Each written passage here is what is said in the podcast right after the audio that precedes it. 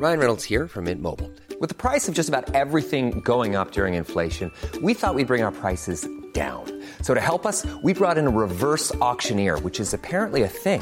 Mint Mobile unlimited premium wireless. Ready to get 30, 30, bit to get 30, bit to get 20, 20, 20, bit to get 20, 20, bit to get 15, 15, 15, 15 just 15 bucks a month. So, Give it a try at mintmobile.com slash switch. $45 upfront for three months plus taxes and fees. Promo for new customers for limited time. Unlimited more than 40 gigabytes per month. Slows. Full terms at mintmobile.com.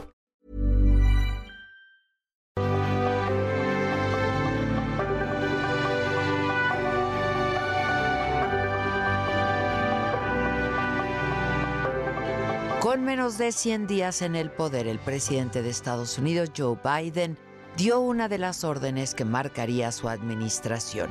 Él no pasaría la historia como el presidente que ganaría la guerra en Afganistán, sino como el que la terminó. Un día como hoy, pero del 2021, el demócrata anunció la retirada de sus tropas de aquel país luego de 20 años. He llegado a la conclusión de que es el momento de terminar la guerra más larga de Estados Unidos. Es el tiempo de volver a casa. Nos atacaron, fuimos a la guerra con objetivos claros, conseguimos esos objetivos, Bin Laden está muerto y Al-Qaeda está debilitada en Afganistán. Es tiempo de terminar esta guerra para siempre.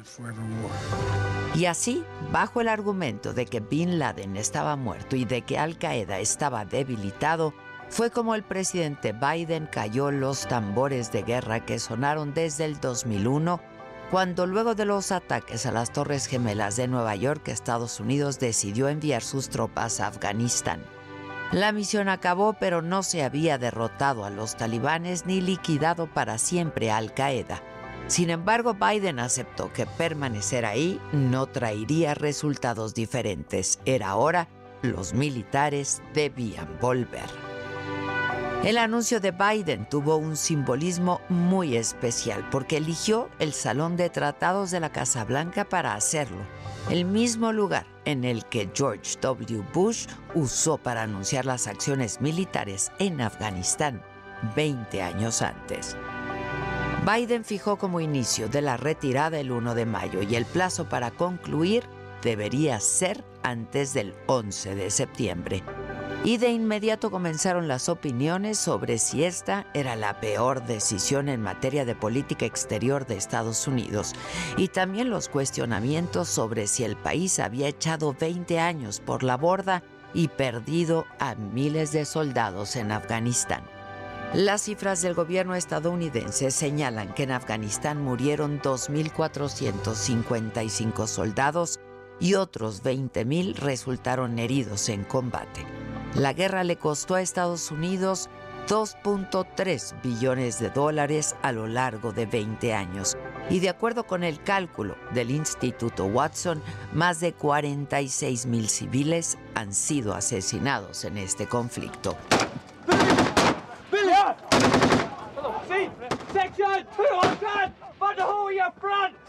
Pese a las críticas y pese al impacto en su popularidad de esta medida, Biden defendió su decisión sobre Afganistán, diciendo que no sería el cuarto presidente en seguir con la guerra y en su discurso dijo, si tienes 20 años hoy, nunca has conocido un Estados Unidos en paz. Y afirmó que el 31 de agosto sería el último día en que sus tropas estarían en Kabul. Y así fue el general Kenneth Mackenzie, el principal comandante militar de la región, dijo que el 30 de agosto salió el último avión C-17 de Kabul con el embajador de Estados Unidos a bordo. Además de la salida de las tropas, se coordinó una operación masiva durante dos semanas previas a la fecha límite para evacuar a más de 120 mil personas. Se trataba de ciudadanos estadounidenses, pero también extranjeros y muchos afganos. Era inminente. Sin Estados Unidos, el talibán tomaría el control de Afganistán.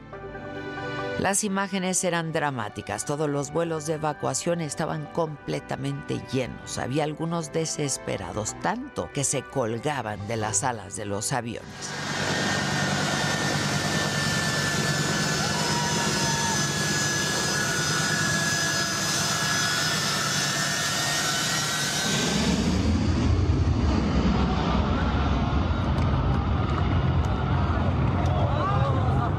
Terminó la operación de evacuación y en apenas dos semanas cayó Kabul ante el talibán. Con rapidez tomaron el control de la región y organizaciones de derechos humanos como Amnistía Internacional documentaron desde entonces y hasta la fecha un retroceso en materia de derechos humanos y libertades, pues la imposición de la Sharia, como es llamada la ley islámica, copta todos los derechos humanos y vulnera especialmente a las mujeres al restringirles derechos básicos, tan básicos como el acceso a la educación.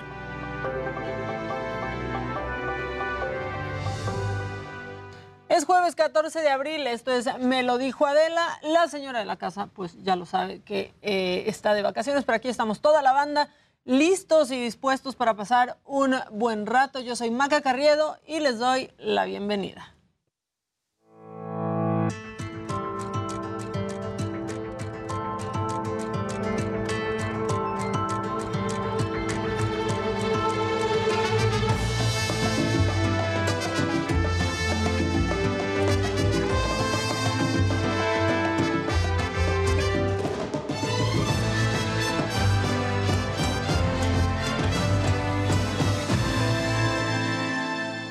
Y vámonos con la información porque se detectó la venta de certificados falsos y formatos de vacunación contra COVID-19 en la Ciudad de México.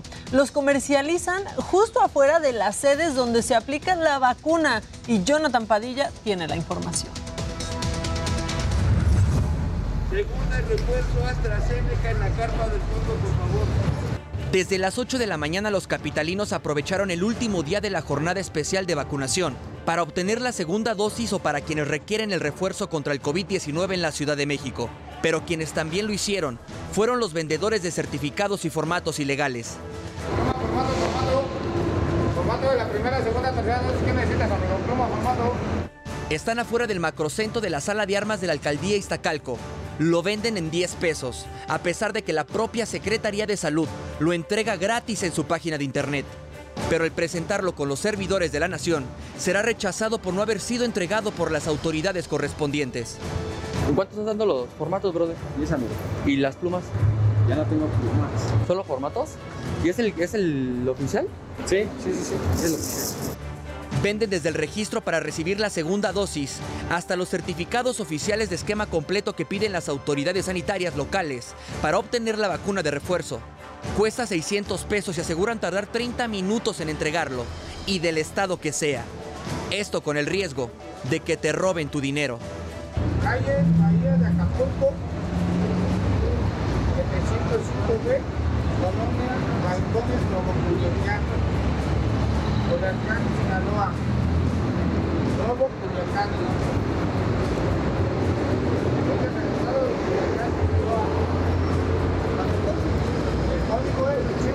Lo hacen a plena luz del día. Sin embargo, la diferencia entre el documento oficial y el apócrifo es visible. El oficial cuenta con un código QR y con los datos personales registrados en la base de datos de las autoridades sanitarias, mientras que el apócrifo no tiene los datos y no cuenta con el código oficial. Además de que la impresión legal respeta los bordes de cada casilla y el documento ilegal no respeta los márgenes del comprobante. Hay que recordar que el Código Penal señala que el delito de falsificación de documentos públicos se castiga con 4 a 8 años de prisión, pero ellos siguen creciendo el mercado negro y aprovechándose de la emergencia sanitaria. ¿Qué tal la venta de plumas? ¿Te ha, fu- te ha funcionado por el momento? Ah, pero deja guardar el formato, no sea payaso. El gobierno de la Ciudad de México anunció una nueva jornada de vacunación que irá del 18 al 30 de abril y la sala de armas será nuevamente sede de vacunación. Los vendedores de comprobantes ilegales estarán ahí abusando del plan sanitario capitalino. Para me lo dijo Adela, Jonathan Padilla, Heraldo Televisión. Pues ahí está, por favor no caigan en eso. Y precisamente en la Ciudad de México, bueno, pues se seguirá reforzando la vacunación contra COVID-19 con una campaña masiva con la que ya se empezará a poner la cuarta dosis. Y el reporte lo tiene mi compañera Jessica Muguet. El gobierno de la Ciudad de México se suma al cierre masivo de vacunación contra la COVID-19 que anunció el gobierno federal. A partir de la próxima semana, es decir, desde el 18 y hasta el 30 de abril, se intensificarán los esfuerzos de vacunación para aplicar la tercera y cuarta dosis del biológico. ¿Quién se puede vacunar en la Ciudad de México? Cualquier persona. No es necesario ser residente, es decir, estaremos aplicándole la vacuna a cualquier persona independientemente de su lugar de residencia, independientemente de si se puso la vacuna en la ciudad, fuera de la ciudad, fuera del país, a cualquier persona que lo desee. Se suministrará el biológico de AstraZeneca. Podrán vacunarse jóvenes con comorbilidades de 12 y 13 años, jóvenes de 15 años en adelante y adultos mayores de 18 años. La vacunación estará dividida en tres bloques. A partir del 18 de abril en centros de salud, del 19 al 23 y del 25 al 30 en macro sedes de vacunación. También estamos flexibilizando los requisitos de documentación. Es decir, no tenemos que presentar ninguna documentación para ponernos el refuerzo. Estaremos actuando bajo un principio de buena fe. Si no tienen los comprobantes, no hay problema con que nos digan que han transcurrido o están por cumplirse cuatro meses desde la última dosis que se pusieron. En el caso de la cuarta dosis, únicamente se aplicará a adultos mayores. El tiempo mínimo para aplicarse la vacuna es de al menos cuatro meses desde la última dosis. Solo en la Ciudad de México existen cerca de 70 mil adultos mayores que ya cumplen con este requisito se vacunaron antes, me parece que era 18 de, de diciembre, de enero, ¿no? Ahí está en el, está en el 18 de diciembre, eh, se pueden vacunar, ¿sí? Son cuatro meses. En total aplicamos un poco más de 6 millones de refuerzos, pero tenemos un número muy bajo de personas que han cumplido los cuatro meses de su refuerzo son particularmente los adultos mayores de Tlalpan, que son menos de 100 mil. Las sedes de aplicación de la vacuna aumentan. Se habilitarán 187 módulos de vacunación en unidades de salud del IMSS, ISTE y centros de la Secretaría de Salud Pública Capitalina así como cuatro sedes de vacunación, la Sala de Armas en Iztacalco, en Censis Marina de Coyoacán, la Boca 7 en Iztapalapa y el Centro Cultural Jaime Torres Bodet en la Gustavo Amadero. Por su parte, la jefa de gobierno Claudia Sheinbaum recordó que la aplicación para menores de 15 años dependerá de la disponibilidad de vacunas una vez que lleguen al país. El presidente tomó la decisión de que esas vacunas que están por llegar pues ya sean de Pfizer para que se puedan aplicar en niños y niñas. Entonces eso es lo que se está esperando en este momento, que haya un acuerdo con el mecanismo COVAX, que es a través de Relaciones Exteriores y de la Secretaría de Salud, quienes tienen esa relación. Y una vez que esté este acuerdo y llegue la vacuna Pfizer en las dosis aplicables para niños, pues entonces ya se pueda anunciar. Mientras tanto, se aplicarán medio millón de dosis que podrían extenderse a 350 mil más. Para me lo dijo Adela, Jessica Moguel, Heraldo Televisión. Y vámonos con los datos de la pandemia porque la Secretaría de Salud reportó este miércoles 749 nuevos contagios y 43 muertes para sumar 323.848 fallecimientos, esto según cifras oficiales. Los contagios aumentaron en el comparativo semanal, incrementaron 82.3% con respecto a los reportes del miércoles pasado, mientras que las muertes reportadas también aumentaron 48.2% con respecto a las registradas la semana anterior. ¿Y cómo vamos con la vacunación? Bueno, pues en la última jornada se aplicaron 442.315 dosis, con lo que suman 194.537.872 vacunas aplicadas de las 224.3 millones que han llegado a México.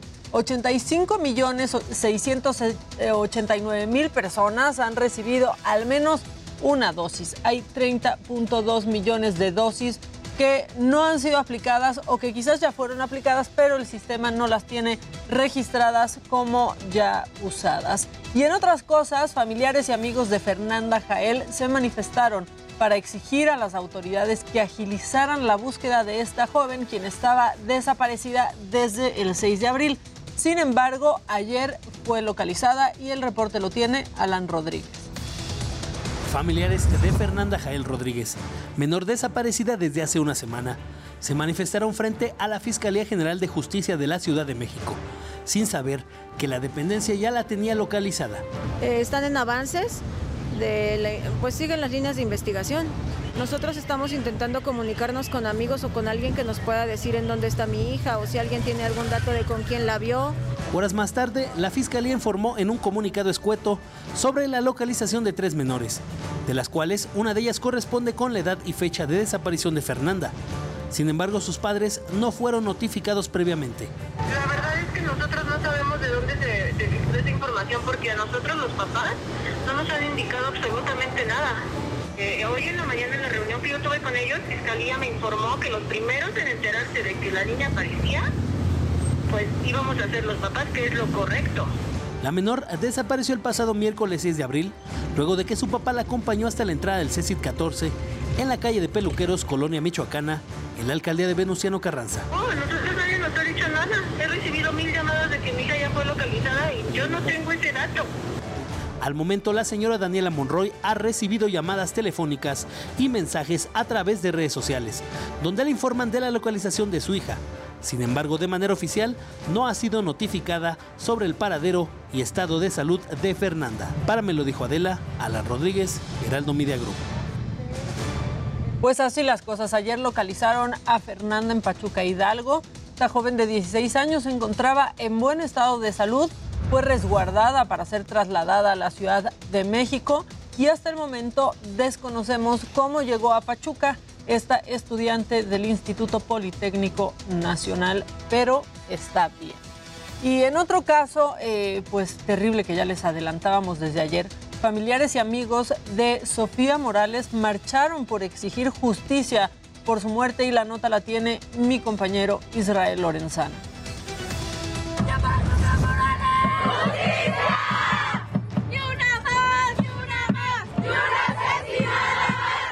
Yeritzi Sarki fue amiga muy cercana de Sofía Morales, de 17 años de edad, quien falleció aparentemente por intoxicación el pasado 8 de abril tras acudir a un bar en la colonia Doctores. Desde que pasó, desde que recibí la noticia, pensé que era una clase de mala broma. Sigo esperando que todo sea un sueño, que nada haya sido real. Sofía había acudido al bar para festejar el término de la preparatoria, acompañada de tres de sus amigas, y fue tras ingerir una bebida que cayó desmayada. Sofía fue trasladada al Hospital General, donde falleció. Pues esto era algo que no tenía que pasar. Era una de mis mejores amigas. Yeritz y Sofía se conocieron desde la escuela y compartieron sueños y metas. A Sofía la recuerda como una persona muy carismática y llena de luz que siempre apoyaba a los demás. Una persona bastante carismática, una persona de luz que siempre apoyaba a los demás, era bastante honesta, bastante culta, muy educada sobre bastantes temas. Hoy le tocó a Yeritzi marchar en las calles para pedir justicia por Sofía, quien siempre fue reconocida por sus ganas de ayudar. Amigos y compañeros de Sofía marcharon del Ángel de la Independencia hasta el Zócalo Capitalino, donde alzaron la voz para pedir justicia y que se castiguen a los culpables de la muerte de Sofía. Para Me lo dijo Adela, Israel Lorenzana, Heraldo Televisión. Y fueron 11 los heridos que dejó un accidente en Insurgente Sur ayer, miércoles. Un camión se quedó sin frenos y chocó contra varios autos. Eh, Por suerte, pues sí ya había menos coches en la ciudad, pero el reporte lo tiene Mario Miranda. El choque de un camión que transportaba papayas dejó 11 personas lesionadas en Insurgente Sur, en la colonia La Joya de la alcaldía Tlalpan. Cerca de la una de la tarde, el camión tipo Torton embistió cuatro automóviles y una motoneta, provocando una carambola. Pues nada más vi de frente todo lo que pasó de, de- que se venían hacia acá. Fue horrible, la verdad. ¿El camión venía a exceso de velocidad? Yo la verdad ni vi el camión, yo solo vi que aventaban los carros ahí, sí fue horrible. A decir del conductor, comentó que le fallaron los frenos, por lo que perdió el control y embistió a los automovilistas. Un accidente que tendrá obviamente que ya los peritos eh, trabajar en ello, al parecer, y esto es al parecer, eh, un tráiler se quedó sin, sin frenos. Reitero, le tocará a la fiscalía pronunciarse con los peritos en tránsito terrestre. Al lugar arribaron paramédicos, protección civil y bomberos, quienes auxiliaron a las personas lesionadas. Seis heridos fueron atendidos en el lugar y cinco más fueron trasladados en ambulancias a hospitales cercanos. Y ya veníamos por aquí y mi retrovisor porque dio un golpe y ya podemos aventó el, camión allá, y luego nos otra vez. Todo empieza a dar vueltas y todo empieza a estrellarse. Mientras se realizaban las maniobras para retirar la unidad de carga, se suscitó una riña entre taxistas y elementos de la Secretaría de Seguridad Ciudadana debido a los actos de rapiña. Por más de dos horas, la avenida de los insurgentes permaneció cerrada mientras se llevaba a cabo el retiro de los vehículos dañados. Informó para Me lo dijo Adela, Mario Miranda. Y la gente en vez de ayudar corrió por las papayas. Bueno, si usted no va a salir de la Ciudad de México en estos días santos como mis compañeros y yo, pues ustedes podrán visitar el parque acuático de la alcaldía Iztapalapa. Es buen plan, Luis G.I.G. para los niños. Antonio Anistro nos cuenta y a ver si te animas, Luis.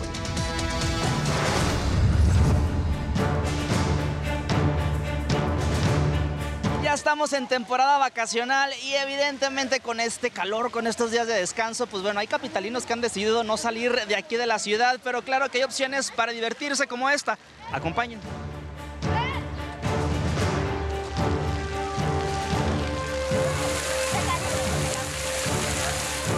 Me llamo Evelyn y pues trajimos a nuestros hijos a divertirse un ratito. Ni Acapulco ni Veracruz, pero ellos ya sacaron el traje de baño. Vecinos de Iztapalapa han aprovechado los días vacacionales de Semana Santa para acudir a la Utopía Papalotl. Aquí, además de contar con una alberca pequeña y otra semiolímpica, también cuenta con este chapoteadero y dos toboganes diseñados especialmente para los peques entre 3 y 11 años. Mientras sus hijos están mojando, Evelyn y Karen se asolean con toalla en piso y botana en boca. Oye, ¿y tus niños y qué? ¿Ya están de vacaciones? ¿Ya disfrutando por acá el clima? Sí, ya, ya están de vacaciones, salieron el viernes y pues venimos a aprovechar. Y tú asoleándote. Ah, sí, sobre todo. Sí, venimos para distraernos un ratito, más que nada a los niños, para que se diviertan y salgan de su rutina. Este espacio es de acceso completamente gratuito y al cual no solo pueden acudir los habitantes de la demarcación, sino que está abierto al público en general. Karina viene acompañada con sus hijos y la nieta que no quiere salirse del agua. Pues igual por el calor y porque, pues, este, pues igual para traer a la niña a divertirse. ¿Y la niña qué tal? ¿Cómo se la está pasando? Feliz, ahí está, encantada con sus amiguitas. Sí, está padre. Sí, está padre para que se vengan a divertir un rato. Este grupo de amigas antes de irse de fiesta decidió traer a sus hijos a este centro acuático. Hasta sándwiches llevaron de comida. Sí, venimos este, con nuestros hijos, pero entre amigas. Y sí, pues somos todas vecinas de por aquí. Este, bueno, yo soy de la colonia de Santa Cruz y ellas vienen de este lado de allí, de por Pozos y eso. Oye, ¿qué dijeron entre amigas? En vez de echarse la cerveza, venimos para acá. Ah, primero traemos a los niños y ya después de la noche nos vamos a echar una cerveza.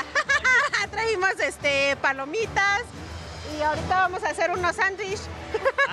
Ajá. O sea, traen de todo para quedarse con un rato. Sí, la botana, trajimos también fruta. El parque está ubicado en la colonia Reforma Política y abre de martes a domingo. Recuerda, hay que llevar ropa adecuada y el entusiasmo a tope. Así que ya lo saben, opciones hay para divertirse aquí adentro de la capital. Y yo ya me voy porque...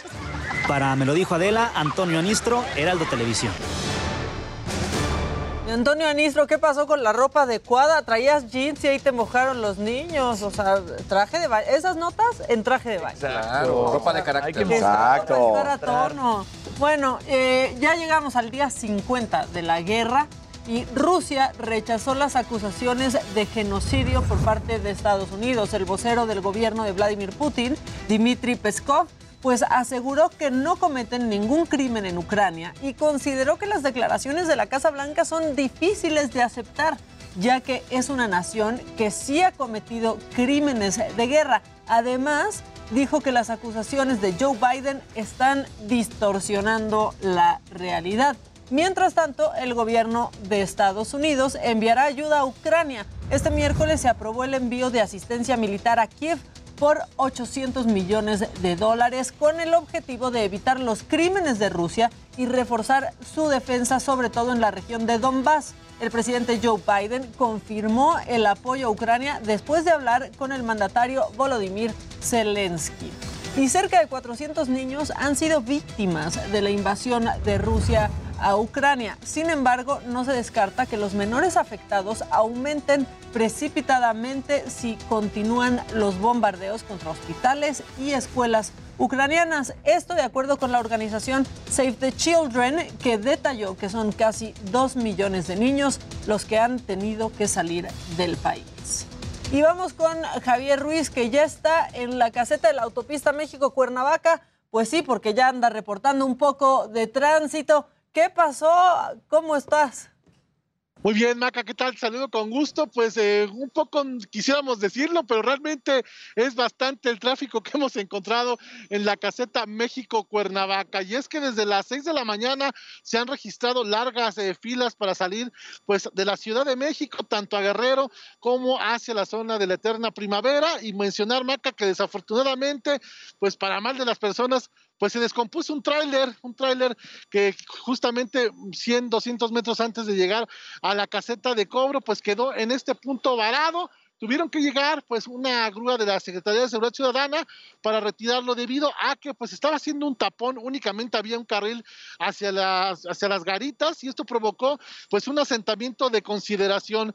Ya algunas personas pues poco a poco ya irán fluyendo en este punto, sin embargo, para que se den una idea todas las personas que van a salir, pues desde el viaducto Tlalpan y la zona de periférico, la circulación pues se encuentra a vuelta de rueda, algunos están viviendo ahora sí que su verdadero via crucis para salir pues de vacaciones. Sin embargo, pues eh, no está de más pues salir con anticipación, también pues algunas recomendaciones, no manejar cansado, checar el vehículo, mencionar que la noche del día de ayer pues estaba también eh, una, se estaba quemando pastizal llegando al kilómetro 60, esto como referencias a la altura de la pera, ya en estos momentos los elementos del heroico cuerpo de bomberos pues prácticamente toda la noche lograron eh, sofocarlo, sin embargo todavía hay una ligera eh, pues humo en ese punto y también pues olor a quemado. Hay que tomarlo en cuenta, manejar con bastante precaución, de acuerdo a lo que nos ha mencionado pues la Guardia Nacional, también se lleva por supuesto este operativo en todas las carreteras y en estos momentos están saliendo, de acuerdo a esa información de Caminos y Puentes Federales, 60 vehículos por minuto por únicamente 10 minutos, 10 vehículos que están ingresando a la Ciudad de México. En general, la Ciudad de México, pues como podemos observar, el avance es bastante pues tranquilo, en general no van a encontrar problemas, únicamente la salida de la Ciudad de México es el mayor problema. De momento, Maca, es el reporte que tenemos. Muchas gracias, Javier. Estamos pendientes. Sinceramente, si ya se van, ya que le lleguen, porque todavía no se siente tan vacía la, la ciudad. Y también quienes nos quedamos en la Ciudad de México disfrutamos mucho este, la capital estos días, ¿no? Sí, sin duda alguna, para las personas que nos quedamos pues, a trabajar o prácticamente a descansar, se disfruta también de la ciudad, eh, algunas calles vacías, eh, pues poca contaminación mencionarlo, pero también por supuesto, pues quien vaya a manejar hay que hacerlo pues eh, tranquilo, porque pues muchas avenidas como Periférico, el viaducto, el circuito, pues prácticamente quedan libres y esto a veces provoca también que muchos conductores pues excedan la velocidad y también pues se provocan algunos accidentes, así que hay que tomarlo en cuenta, manejar con precaución y por supuesto también quien se queda en la Ciudad de México pues disfrutar de estas vacaciones de Semana Santa. Gracias Javier, sentimos hasta acá tu resignación cuando dijiste las personas que nos quedamos pues a trabajar. Estamos contigo, todo va a estar bien, Javier. claro que sí, aquí vamos a estar muy pendientes. Un abrazo. Igualmente, hasta luego. Buenas bye. Hasta luego, bye. Nos quedamos a trabajar, Maquita, pero con todo el gusto y la felicidad tenemos que platicar de lo que sucedió ayer en, los otros encuentros de la Champions League y ahora sí quedaron definidas dos equipos ingleses y dos equipos españoles. El Real Madrid ante el City y el Liverpool enfrenta al Villarreal. Una trágica noticia en Colombia de aquella generación de oro de Italia 90. Murió Freddy Rincón, exjugador, después de un accidente en el cual pues, tuvo un traumatismo cráneoencefálico y a pesar de todas las cirugías que se intentaron, hoy se anunció a temprana hora que falleció este exjugador. Y orgullo mexicano, Blanca Burns se convirtió en la primera árbitro mexicana de la NBA. Su debut fue durante el partido del Jazz de Utah contra los San Antonio Spurs toda su historia muy interesante, la vamos a estar platicando aquí. Pero ahora vamos a ver gadgets con mi querido Luis Heike.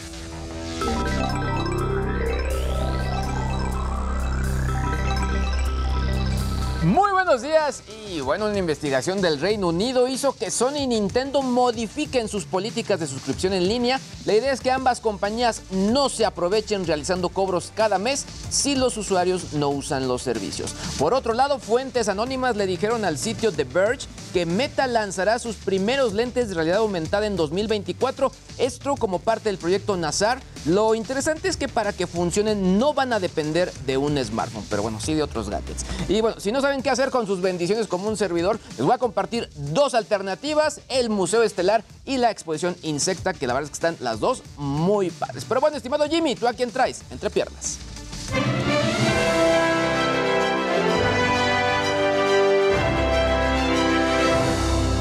Días, gente querida. Feliz jueves. El día de hoy estaremos platicando de esta batalla legal que se está llevando a cabo en Virginia entre los actores Johnny Depp y Amber Heard. El juicio comenzó este martes y se espera que dure seis semanas. Johnny, por un lado, está demandando a Amber por difamación y exige 50 millones de dólares, mientras que Amber lo contrademandó por 100 millones de dólares y aquí lo estaremos comentando. Y bueno, además, el próximo jueves se llevarán a cabo los Latin American Music Awards en el Michelob Ultra Arena de la ciudad de Las Vegas. En esta, su séptima edición, se le entregará un premio a Lupita D'Alessio que reconoce sus más de 50 años de trayectoria artística. Estarán conducidos por Jacqueline Bracamontes, Rafael Amaya y Cristian de la Fuente y aquí les diré por dónde podrán verlos. Y bueno, más tarde tendremos aquí en el estudio al actor Rui Senderos que viene a platicarnos de su papel en la serie Ninis que se está transmitiendo por HBO Max. Mi querida Maca, buenos días, regreso contigo.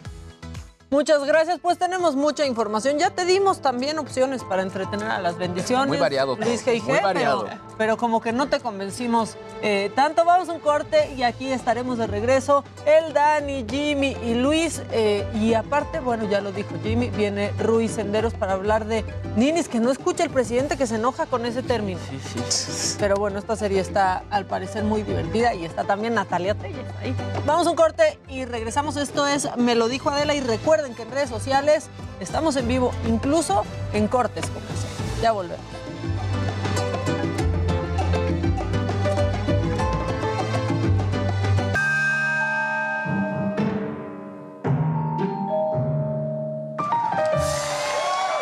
Bueno que ya regresamos, porque lo que estaba macabrón era el corte comercial, ¿eh? Este, vámonos con, pues, con estos videos, porque si ustedes, si ustedes andan así, no se preocupen, nosotros aquí estamos con ustedes acompañándolos, pero esta es una representación gráfica de cómo se sienten algunos que están en la oficina trabajando en este momento.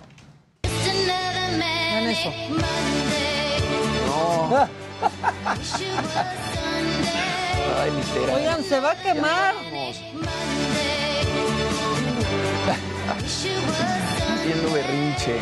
Se va, se va a Sí, no, quemar claro. el, el chamaco. Oigan, fíjense que estoy viendo un programa que está en Netflix. Este, híjole, que, que está buenísimo, que es japonés, que ahorita les voy a decir cómo se llama, de niños Claro, haciendo sí, cosas. de sus- mi primer mandado. Old Enough. Sí. Creo que Old Enough se Que llama. aquí le pusieron como algo así como mi primer mandado o algo por el estilo. Está espectacular, son niños japoneses que están pues haciendo mandatos cuando yo no dejo que mi sobrina baje las escaleras sola, ni siquiera, pero bueno, los niños japoneses siguen dando el ejemplo porque mientras nosotros aquí en la mesa seguimos contando con palitos, vean estos niños por favor. ¿What? Vean eso. Quiten la pleca, quiten la pleca. Wow. No manches. Hay cosas que sí hago con palitos, ¿eh? Las cuentas nomás. Yo sigo contando con los dedos, pero no. Pero no a esa velocidad, vean eso. No, ahí está contando como 18. O... Qué bárbaro. No, no, ¿qué es cañón. Bueno, puse este video para de verdad recomendarles este programa, este, que está buenísimo. Yo le puse como de, ay, a ver qué es, y no puedo dejar de verlo. En inglés, Old Enough, y ¿cómo se llama en español, niños? En mi primer mandado o algo por el estilo. Mi primer mandado, por favor, véanlo. Y esto está comprobado. El perro es el mejor amigo del hombre, en especial si estás borracho. Perrito.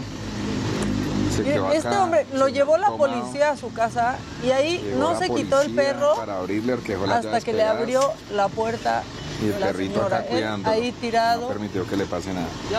Realmente esto es lealtad.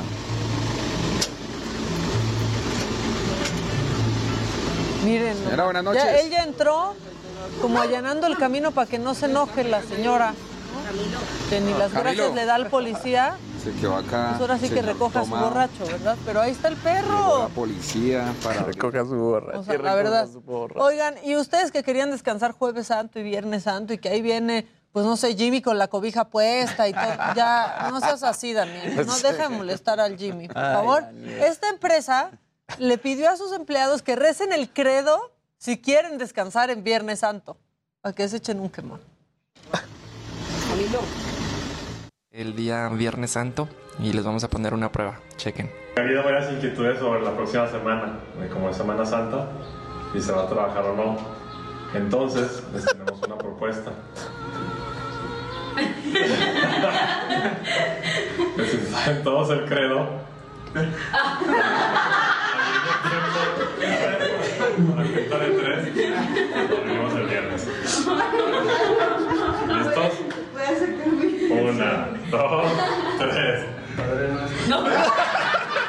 El credo. Sape.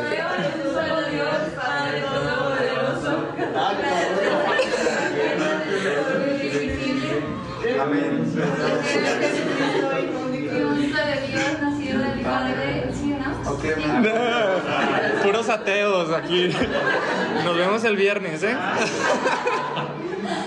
Escogen un el representante. Viernes Santo. Necesitan un compañero como Luisito Sí, ahí. exactamente. La porque gente no escuchó todos- cómo se enojó Luisito. El Es credo. El credo. Y yo, ¿de qué no es, no es el credo? Exacto, que eso no es el credo. Es que ustedes no lo saben, pero Luisito, o sí saben, ¿no? Ya lo hemos dicho aquí. Sí, Iba a sí. entregar su vida a Dios. Claro. ¿No? Hasta conocí a la doctora. Y luego la doctora apareció y dijo, La doctora es la que se condenó porque ya que él estaba en ese camino de ser seminarista, No. llegó la tentación. Exacto.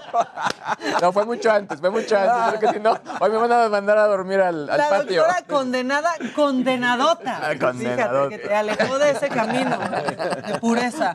Este, ¿qué quieren otro? Ya nos vamos con otra cosa. Uno más, bueno, este delfín en Florida, este, pues atacó a su entrenadora en pleno show. Y la verdad, le- no sé si pedirles una disculpa o no, pero yo siempre voy a estar del lado del animal. Esa es la verdad. Esto fue lo que pasó.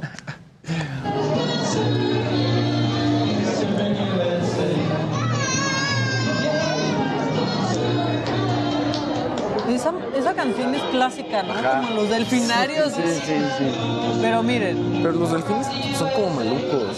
Es que se, ve, ahí empieza Digo, el ataque y todos piensan que es Por eso han cancelado show. esos shows, pero son...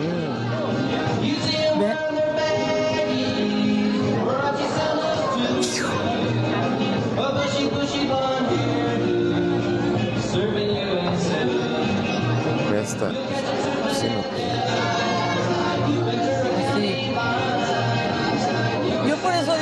Siempre voy a estar del lado del animal. Claro. Las cosas está en su naturaleza, no está en su Claro. naturaleza estar ahí encerrados. Por eso Keiko no pudo vivir cuando lo soltaron. No, de hecho hay, hay documentales de justo de, de, de orcas. Normalmente son las orcas, ¿no? Las que Sí. atacan más a sus... No, pero, pero, pero también los de delfines. Sí, los delfines Claro. también sí. Tenemos la imagen de que el delfín siempre lindo, bonito y todo esto. Y además. Ah, de que flipper. Exacto. Exacto, no, pero justo porque son muy inteligentes, pues también sí, Sí. son pues, más agresivos. Por ejemplo, esta cosa también que se hace en nuestro país, en estos parques, donde hay, el delfín te va a empujar y los piecitos, pues, si también tienen el hocico el delfín y eso no debe de estar pasando. No, meterte a nadar con delfines en el mar quizás es una cosa completamente diferente y no te atacarían como si los tienen en estos Ah, lugares que el, delfín- el delfín está Imagínate que vives en una reja de, si quieres, ok, 5 por 5, pero eso es todo. Sí. Ahí viven.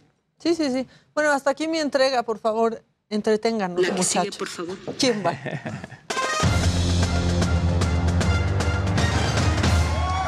Pues lo más importante de ayer del partido entre el Manchester City y el Atlético. El Atlético cuando fue a visitar Inglaterra jugó totalmente atrás en la defensa.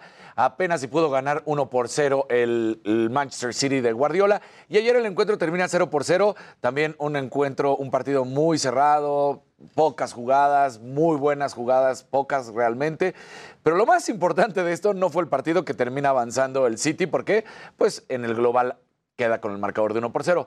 Al finalizar el encuentro y cuando ya van camino a los vestidores, se empiezan, ya desde el final del partido, le empezaron a jalar el pelo a Jack Grealish, es uno de los jugadores del City. Y bueno, pues resulta que además se hizo súper famoso desde la Eurocopa porque tiene unas pantorrillas muy grandes y entonces por eso era lo que más llamaba la atención y que trae pelito largo y se pone la diadema, ¿no? El, el clásico look de futbolista cuando quieren traer el pelito largo. Pues resulta que se empiezan a aventar de cosas y uno de los jugadores, de hecho, hasta le termina escupiendo y tuvo que in- intervenir la seguridad del estadio, los que normalmente están ahí, que algunos pueden ser policías, otros simplemente seguridad privada, de cómo se empiezan a agredir y los tienen que separar. Así que bueno, pues aquí está lo que sucedió para que lo estemos viendo.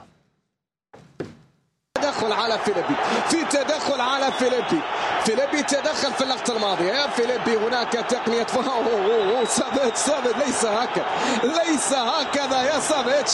ليس هكذا أبدا يا سافيتش. نعم تحمس. اذهب للهجوم. هاجم واضغط داخل أرضية الملعب. لكن ليس بهذه الصورة. وهنا الأمور تخرج عن المألوف بالنسبة لما يحدث في هذا التوقيت هنا ما بين لاعب الفريقين في الوقت الذي يتدخل فيه العقلاء وفي الوقت Ahí están todos los empujones que estábamos platicando, cómo se arma todo este pleito, logra calmar, digamos, por un momento el encuentro del partido, el, árbitro, se termina, ahí está Jack Grealish, justamente al que vemos que le jala, y aquí viene lo que yo le estaba comentando.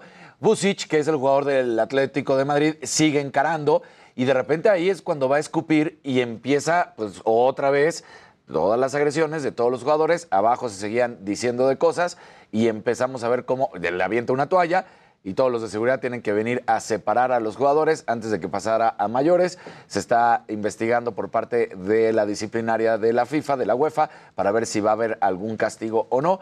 Por el momento se ha visto, pues ahí está, el, el brinco, el, el asusando a los compañeros y diciendo que, pues qué onda, ¿no? Ya. Así que así terminó no fueron buenos perdedores. Y en el otro encuentro, Liverpool contra Benfica, un partidazo, termina 3 por 3, pero en el global, los de Anfield, que es el Liverpool, pues ya iban ganando 2, por 2 a 1, y por eso el encuentro termina 6 a 4 en el global, y con eso avanza el Liverpool. Y bueno, hace unos días, Maquita, ya hemos platicado toda la historia de lo que pasó con Cristiano Ronaldo y justo a esto es a lo que se referían las autoridades cuando querían terminar de investigar bien qué es lo que estaba pasando con el hijo, con el jovencito de 14 años, porque decían, tenemos que realmente confirmar todo lo que nos ha platicado la mamá. La mamá ya salió a decir, del autismo, la mamá ya salió a decir que el hijo es el que rechaza la invitación de Cristiano Ronaldo de ir al estadio y de ir al Manchester United, de conocer. Y dice, de hecho, del otro equipo, del Everton, ellos sí son espectaculares, ellos son lindísimos, ellos vinieron, ellos quieren estar conmigo. Y, mi hijo decide eh, apoyarlos. Pero del Manchester United no. Entonces empiezan a decir, eh, vemos una historia, un storytelling que está diciendo como que algo pues no, no cuaja, porque que es el hijo, que es el hijo, que el hijo no quiere, y que va a haber una investigación ahora para demandar. Y esto es justamente lo que están diciendo. No se trata de demandar por demandar, nada más porque es Cristiano Ronaldo. No están diciendo que esté bien. Sí podría demandar. Sí podría demandar y lo van a hacer, pero dicen, queremos que realmente todos los elementos sean verdaderos y que no lo esté utilizando en su beneficio, aprovechando este muy mal momento, muy grave error que tuvo Cristiano Ronaldo. Y si lo tienen que hacer para demandar, pues tiene todos los elementos a favor. Nada más que si no esté utilizando al hijo. Eso es a lo que se refieren los policías y la investigación, que no es el pretexto. Claro. La situación de la salud Sí, hacer mental todo del hijo. bien realmente, ¿no? O sea, Exactamente. O sea, si se va, un poco lo que estás compartiendo es... oportunismo, ¿no? Exactamente, si se va a juzgar algo, que sí sea algo por una razón fundamental. sí, y que no sea un oportunismo. Así de sencillo. Entonces, que no sé, ya, ya está emocionado la mamá de, uy, ahora sí, Claro, sí, exacto, de saco aquí una buena. exacto, ya la- la universidad, Aquí viene ya todo el resto. Pues sí. Así La que- universidad de dos generaciones de la familia. Exacto. Oye, y la nota también que da mucha alegría, Blanca Burns, mexicana nacida en Torreón. A los cinco años se van a vivir al Paso, Texas, y luego ya se fue a Oklahoma, pero sí radicó, sí nació, sí vivió cinco años en México, y ya después, pues toda su carrera, su trayectoria, que siempre quiso ser basquetbolista, amó, jugó un poco en la secundaria, en la prepa, pero bueno, pues se dedicó a ser árbitro, y entonces es la primera árbitra mexicana. Ya había habido latinas, pero esta sí, eh, además, es reconocida por parte de la NBA como la primera árbitra, árbitro mexicana en estar en un encuentro. Su debut fue durante el partido del Jazz de Utah contra los San Antonio Spurs. Y esta mujer que es oriunda de Torreón, Coahuila, pues desde pequeña lo decíamos, fue una amplia seguidora del básquetbol. Si habla español y todo. Sí habla español y todo. Es que luego también se pasa. Eh, exacto, eso es de. Colgamos- es mexicano. ¿Y por qué es mexicano? Porque su tatarabuelo cruzó. no, pues, exacto. espérate. ¿no? Sigue, por por ejemplo, con Mark Sánchez, puedo recordar este coreback de los Jets que decía, no, es mexicano. Pues eh, Bueno, o Lupita Nyong'o. Exacto, ¿No se acuerdan de sí, Lupita claro. Nuestra Oscar? mexicana Lupita Nyong'o y como por qué. orgullo mexicano. Sí. Lupita, ¿qué? ¿Mexiqué? Y estaba de paso, digo. No, pero bueno. Ahí está. ¿O Beli? No, ya, ya. ¿Quién va? ¿Quién va?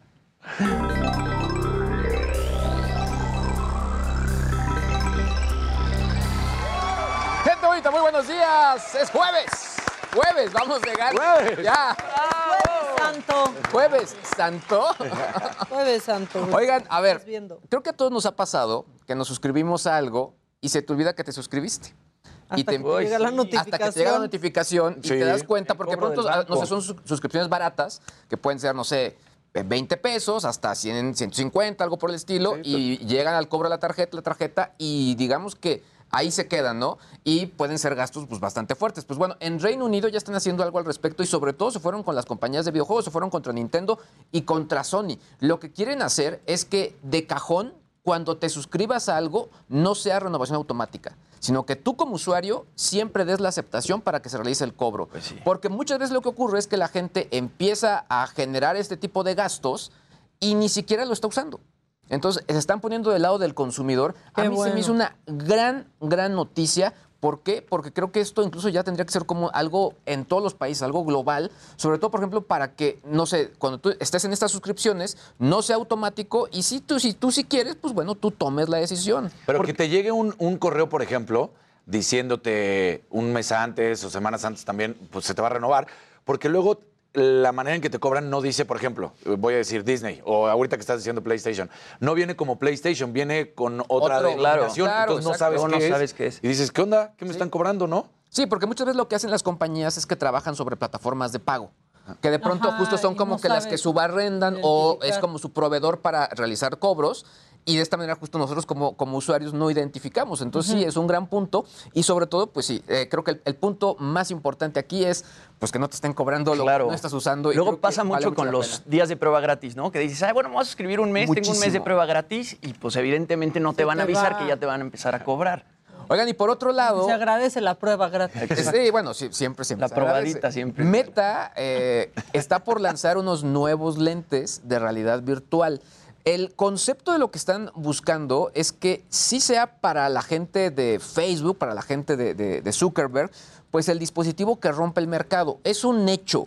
Sí, se habla mucho del Internet 3.0, se habla mucho de la realidad virtual, de los avatares, pero un punto crucial para que eso termine de funcionar es que los lentes de realidad virtual lleguen a mercado y sobre todo sean, pues sí, accesibles para que esto sea un producto de consumo masivo. Y lo que quiere la gente de, Facebook es que ellos, pues básicamente generen el producto que rompe el mercado y que de esa manera, pues eh, sea como algo así como el iPhone de la compañía. Yo lo veo todavía lejos, sobre todo porque al final tienen que ser algo que sea cómodo de utilizar, que no sea algo sumamente pesado y que realmente te funcione. Y sí son pesados. estos. Siempre. Muy siempre. gruesos. Muy gruesos y la verdad es que estos. sí, o sea, sí te cansas utilizando redes de, de- o lentes de realidad virtual. Por lo pronto, lo que sí ya corrieron estos rumores es que va a empezar a partir del 2024, incluso en 2026 empezarían ya con actualizaciones, así que vamos a ver realmente qué es lo que ocurre. Y bueno, vamos eh, un poco para terminar este bloque, los trending topics.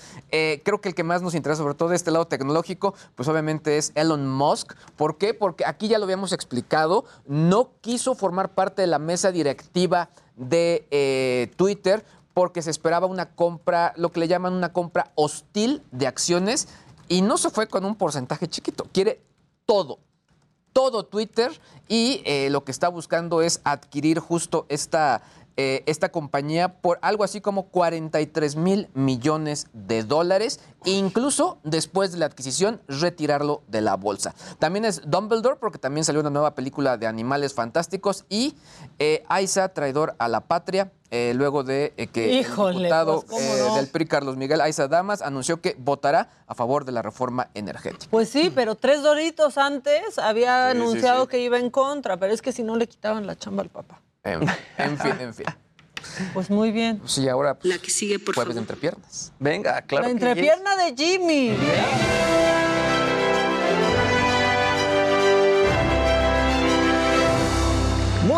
Gente querida, aquí encobijado desde el estudio, como, como diría Casarín. ¿Cómo estás, Casarín? Muy buenos bien, días. Hola, Maquita, buenos días. Buen día, Jimmy. Hola, mi amo, querido no Luis. te dejes, por favor. Yo me hago. Siempre el ¿Cómo rico humillando al pobre. No te dejes, no Ay, te dejes. O sea, te vieron peor, Jaimito. Oigan, bueno, ya mencionabas lo de los animales fantásticos, ¿no? Y este tema tiene que ver, evidentemente, con Johnny Depp, que lo, pues tuvieron Lo- que lo suplirlo. sacaron. Ajá, lo suplieron por Matt Mikkelsen por todo este tema con Amber Heard. Justamente este martes comienza esta batalla legal entre Amber Heard y Johnny Depp. Eh, han tenido varias batallas legales. La pareja puso fin a su relación en 2016 después de solo 15 meses de matrimonio. En esa demanda de divorcio, Amber acusaba a Johnny pues, de haberla golpeado y desde ese entonces se han encontrado varias veces frente a un juez. En ese entonces tenemos que recordar que Amber recibió 7 millones de dólares, pero pues ella había dicho que al recibir esos 7 millones de dólares los iba a donar, cosa que todavía no ha podido demostrar y que muy seguramente Johnny Depp pues vaya a tomar en este caso y vaya a tratar de hacer eh, que Amber Heard demuestre que sí donó ese dinero. Hace un año justamente Johnny Depp pierde un juicio contra el diario británico The Sun, que en 2018 difamación. ellos, ellos publican un artículo en el que se habla que Johnny Depp había sido violento con ella durante su matrimonio. En ese, el año pasado Johnny Depp pierde ese juicio y bueno, ese es el juicio que hace que Johnny Depp pues con Hollywood ya no tenga una buena relación. Le quitaron Piratas del Caribe, iba a salir en la quinta entrega, le quitaron Piratas del Caribe, le quitaron Animales Fantásticos justamente, lo, lo cambiaron por Matt Mikkelsen. Pero y ahí ahora... vino el audio después, ¿no? Luego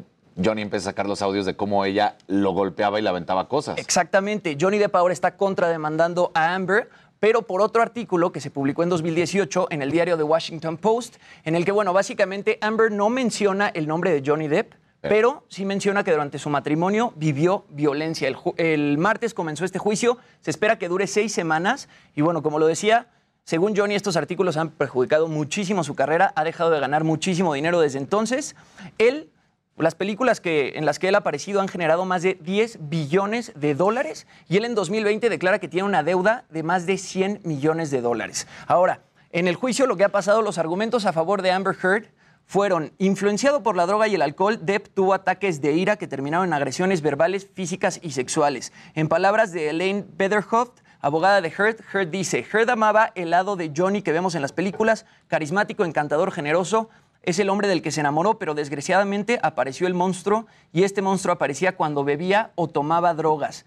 También dice que la actriz nunca se separaba de su kit de maquillaje para ocultar los moretones en su rostro. Ahora, ayer tuvieron testificando a uno de los vecinos que vivía en el mismo edificio en el que vivían Amber Heard y Johnny Depp, y él dice que jamás vio a Amber con muestras este, de De violencia en la cara y que la que más se la pasaba gritando era ella y no era Johnny Depp.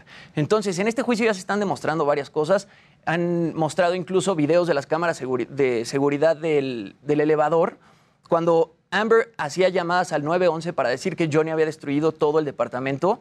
Ya hay testimonios de policías que dicen que, habían, que llegaron al departamento y que no había absolutamente eh, nada destruido. Ahora se espera que Elon Musk y James Franco también eh, testifiquen en este juicio porque, pues supuestamente, Amber Heard le fue infiel a Johnny Depp con Elon Musk y con James Franco. Y también hay evidencias, ¿no? De videos en los que en los que Amber aparece con Elon Musk en el, en el elevador de- del edificio y también con James Franco. Entonces, pues ya veremos qué pasa. Y está pasando Oye, pero esos poco- audios es lo que digo, que fueron brutales también porque se escucha como él está súper calmado. Y como ella grita ella le y lo grita y le dice, no, tú me provocas que te golpee y dices, ¿qué onda, no? Sí, ahora se ha hablado mucho del abuso de, del abuso de sustancias de Johnny Depp, ¿no? Y que por eso, pues de pronto él pudo haber sido agresivo. Pero yo creo que Amber Heard sí está exagerando todo esto muchísimo. Se le salió de para las manos. sacarlo a conveniencia. Y está pasando un poco lo que pasó con el caso Free Britney. Ahora hay un hashtag muy viral en redes sociales que es Justice for Johnny, en donde todos los fans de Johnny Depp pues le Es están que justo así, tirando a que, que tiene que ver eh, en este tema del fandom que tiene Johnny Depp. Claro. es, muy- muchísimo, es es- muchísimo, muy fuerte, muy fiel, es histórico. Y por otro lado, por ejemplo, al, al pobre Mikkelsen, ¿cómo le fue? Claro. Porque lo- tuvo que cerrar sus cuentas de todos los ataques que recibió por este cambio. Y la verdad es que ahí sí, pues él salió, eh, fue- tuvo daños colaterales. que además no entiendes por qué fueron por él. No estoy diciendo que estaba bien, pero ¿por qué no regresaron, por ejemplo, a Colin Farrell? Que Colin Farrell en la 1 de, de Fantastic Beasts era supuestamente Johnny Depp, ¿no? Cuando se transforma en este cuate. Entonces igual y decías, bueno, es, es como que el mismo personaje. A mí se me hace durísimo lo que le está pasando a Johnny Depp, porque justo es lo que mencionas, Luis, como que todas nuestras generaciones crecieron viendo a Johnny Depp en pantalla, ¿no? Ya sea en Disney, en los Piratas del Desde Caribe. 21 siendo Jack Jump Sparrow. Street y luego Exacto. Edward Scissorhands y Entonces, los que que de repente se le venga toda su carrera abajo por un tema como este, a mí me parece fuertísimo. De ser, si gana, Fuertísimo y válido. Claro. O sea, por violencia.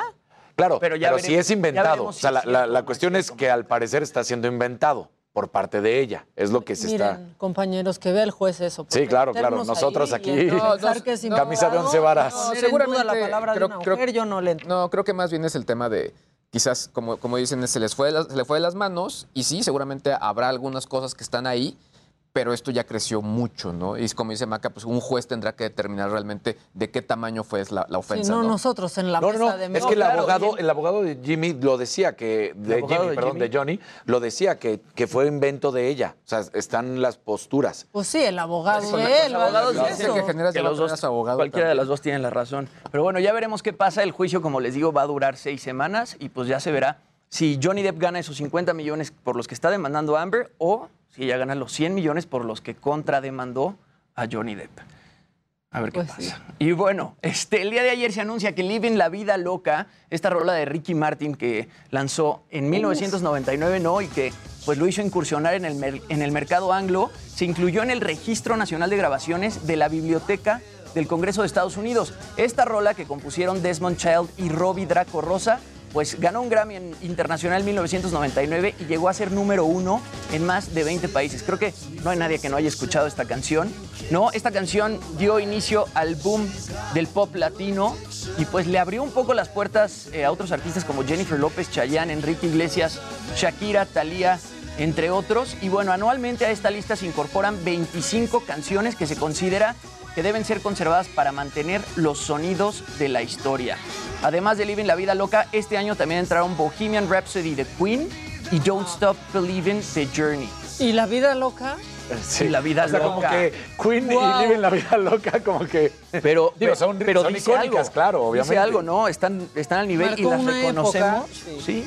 O sea, las seguimos escuchando y sigue provocando en nosotros lo mismo que provocaba Ayer era cuando los 23 MTV Awards se volvían lo- eh, también una locura porque yo me acuerdo que Madonna, este, después de la presentación de, de De Ricky. Martin, de terminar de Living la Vida Loca, cuando lo están entrevistando sale Madonna a decir yo quería conocerte, yo quería escuchar la canción y todo. O sea, de- todavía me acuerdo de esa. Y perdón, pero a mí me da mucha risa la versión en, en Shrek. Ay, Con Eddie Siento Murphy. que me gusta más. Siento que me gusta más. Oigan, ¿qué? Pues son las 10 con un minuto, ya nos vamos Nos a un corte. extendimos. Nos, nos fuimos un poco, nos fuimos largos. Y eso que no hay información, Es que imagínate. andamos bien largos. Exacto. Andamos bien largos aquí en Me lo dijo Adela. Nosotros volvemos con mucho más y seguimos en redes sociales para que sigan comentando. Que fíjense que los bots no están trabajando en Jueves Santo. Ay, Muy no, bien. qué Vamos a un corte y ya volvemos. Exacto, cobraban doble. Exacto. Cobraban doble si trabajaban.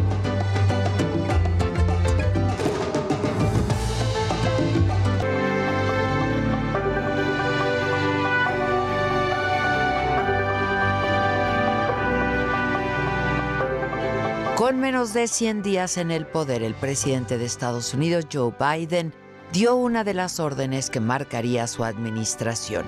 Él no pasaría la historia como el presidente que ganaría la guerra en Afganistán, sino como el que la terminó. Un día como hoy, pero del 2021, el demócrata anunció la retirada de sus tropas de aquel país luego de 20 años. He llegado a la conclusión de que es el momento de terminar la guerra más larga de Estados Unidos. Es el tiempo de volver a casa. Nos atacaron, fuimos a la guerra con objetivos claros, conseguimos esos objetivos, Bin Laden está muerto y Al Qaeda está debilitada en Afganistán. Es tiempo de terminar esta guerra para siempre. Y así, bajo el argumento de que Bin Laden estaba muerto y de que Al Qaeda estaba debilitado, fue como el presidente Biden cayó los tambores de guerra que sonaron desde el 2001, cuando luego de los ataques a las Torres Gemelas de Nueva York, Estados Unidos decidió enviar sus tropas a Afganistán. La misión acabó, pero no se había derrotado a los talibanes ni liquidado para siempre a Al Qaeda. Sin embargo, Biden aceptó que permanecer ahí no traería resultados diferentes. Era hora, los militares debían volver. El anuncio de Biden tuvo un simbolismo muy especial porque eligió el Salón de Tratados de la Casa Blanca para hacerlo, el mismo lugar en el que George W. Bush usó para anunciar las acciones militares en Afganistán 20 años antes. Biden fijó como inicio de la retirada el 1 de mayo y el plazo para concluir debería ser antes del 11 de septiembre. Y de inmediato comenzaron las opiniones sobre si esta era la peor decisión en materia de política exterior de Estados Unidos y también los cuestionamientos sobre si el país había echado 20 años por la borda y perdido a miles de soldados en Afganistán. Las cifras del gobierno estadounidense señalan que en Afganistán murieron 2.455 soldados y otros 20.000 resultaron heridos en combate. La guerra le costó a Estados Unidos 2.3 billones de dólares a lo largo de 20 años. Y de acuerdo con el cálculo del Instituto Watson, más de 46 mil civiles han sido asesinados en este conflicto.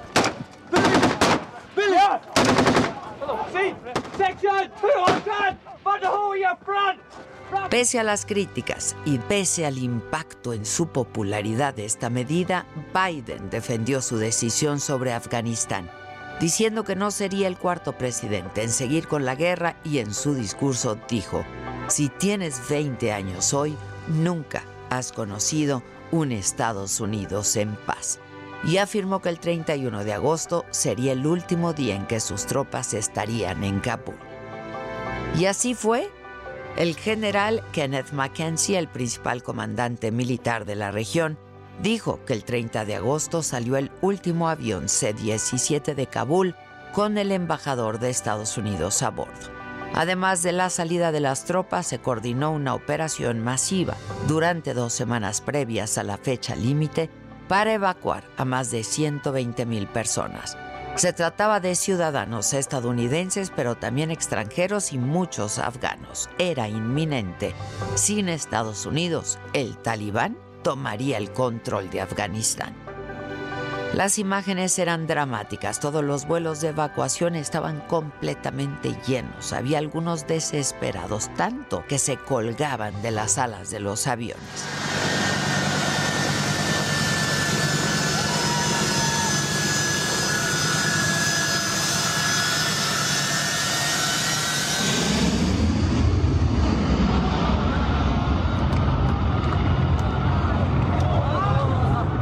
Terminó la operación de evacuación y en apenas dos semanas cayó Kabul ante el talibán. Con rapidez tomaron el control de la región y organizaciones de derechos humanos como Amnistía Internacional documentaron desde entonces y hasta la fecha un retroceso en materia de derechos humanos y libertades, pues la imposición de la Sharia, como es llamada la ley islámica, copta todos los derechos humanos y vulnera especialmente a las mujeres, al restringirles derechos básicos, tan básicos como el acceso a la educación. Ya estamos de vuelta, son las 10 con 12 minutos, esto es Me lo dijo Adela y estamos completamente en vivo. Y por favor vean esto, porque respirar aire contaminado durante un día equivale a fumar hasta 50 cigarros. Además, las ciudades pagan un costo altísimo eh, económicamente y de salud por este problema. La información la tiene Jessica Moguel. Acelerado de las ciudades y el cambio climático le están pasando factura a la humanidad. Las malas condiciones del aire que respiramos repercuten directamente en nuestra salud y avanzan como un mal silencioso. Y es que respirar el aire contaminado de la Ciudad de México durante un día es equivalente a fumar entre 2 y 40 cigarros en 24 horas. En ciudades como Salamanca, Guanajuato, aumenta a 50 cigarrillos. Y en promedio nosotros consumimos entre 980 y 1.2 kilogramos de oxígeno al día. Entonces, en ese intercambio gaseoso, porque del aire que respiramos no todo es oxígeno. Entonces, eh, eh, el, el, aire que tenemos tiene una concentración que va alrededor de, del veintitantos por ciento de oxígeno. Entonces, para poder tener esa, ese complemento de aire, pues necesitas respirar todo el tiempo, todo el día, y eh, va cargado de otras partículas.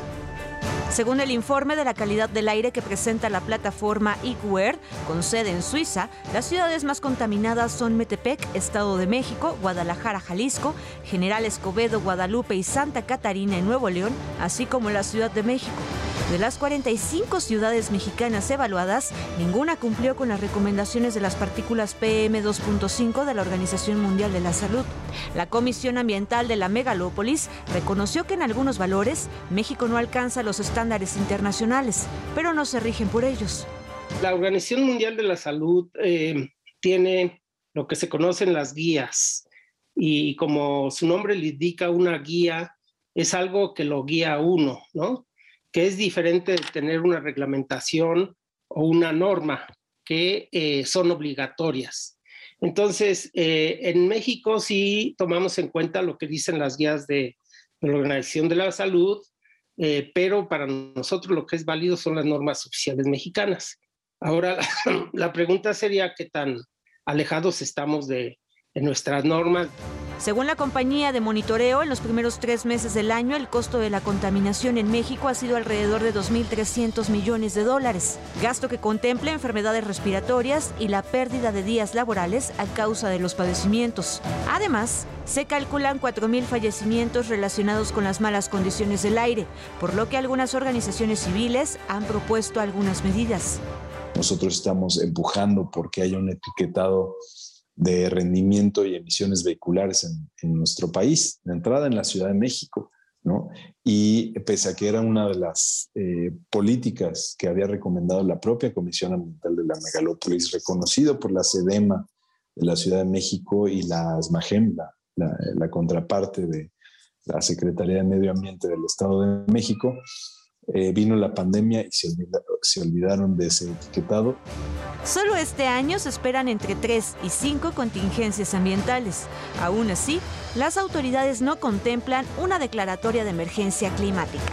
En términos de la calidad del aire, yo no lo vería, porque le repito, eh, si usted ve las, las cifras de los valores de la contaminación, estos han estado mejorando eh, sustancialmente desde los años 90. Para me lo dijo Adela, Jessica Moguel, Heraldo Televisión. Bueno, y vámonos con más información, porque este policía se da el lujo de presumir su placa, pero no la de policía, sino la de youtuber, porque además de su trabajo como elemento de seguridad, comparte al público su vocación por el rap. Antonio Anistro nos cuenta esta, esta buena historia, la verdad que mi brillo nadie lo va a pagar. Tengo el respeto de mi gente. Es cuestión de tiempo para salir del continente. Dejar un legado. Su nombre es Alan Galván. Es conocido como ese Gorrix y no, no es un rapero común.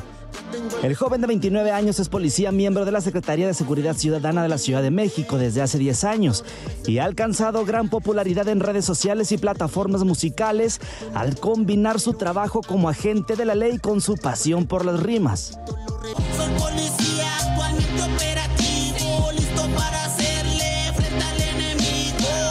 Desde la academia, desde la academia yo, o sea, me, gustaba.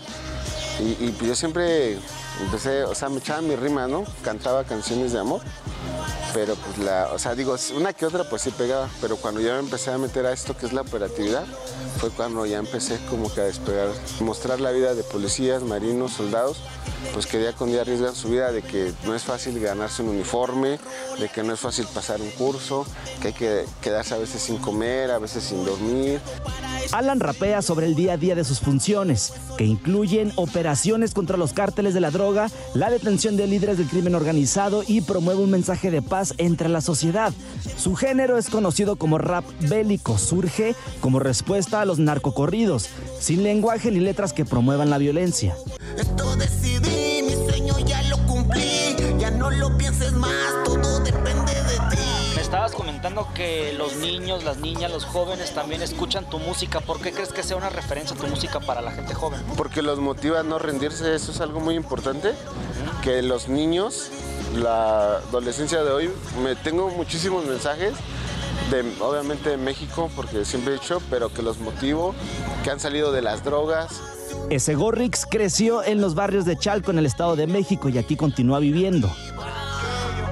Graba su música en un pequeño estudio montado en su casa, donde por cierto tiene colgada su placa por más de 100 mil suscriptores en YouTube. Actualmente ya pasa el medio millón y sus videos alcanzan más de 45 millones de reproducciones. Gracias a Dios aprendí a desenvolverme más, pero debes de estar leyendo, preparándote y pues agarrar conocimiento y estar practique y practique, porque la práctica hace la perfección. Esa canción, esa canción la compuse, pues sí, la compuse de lo que yo sentía y mucha gente se identificó y pues ya lleva casi 6 millones de visitas.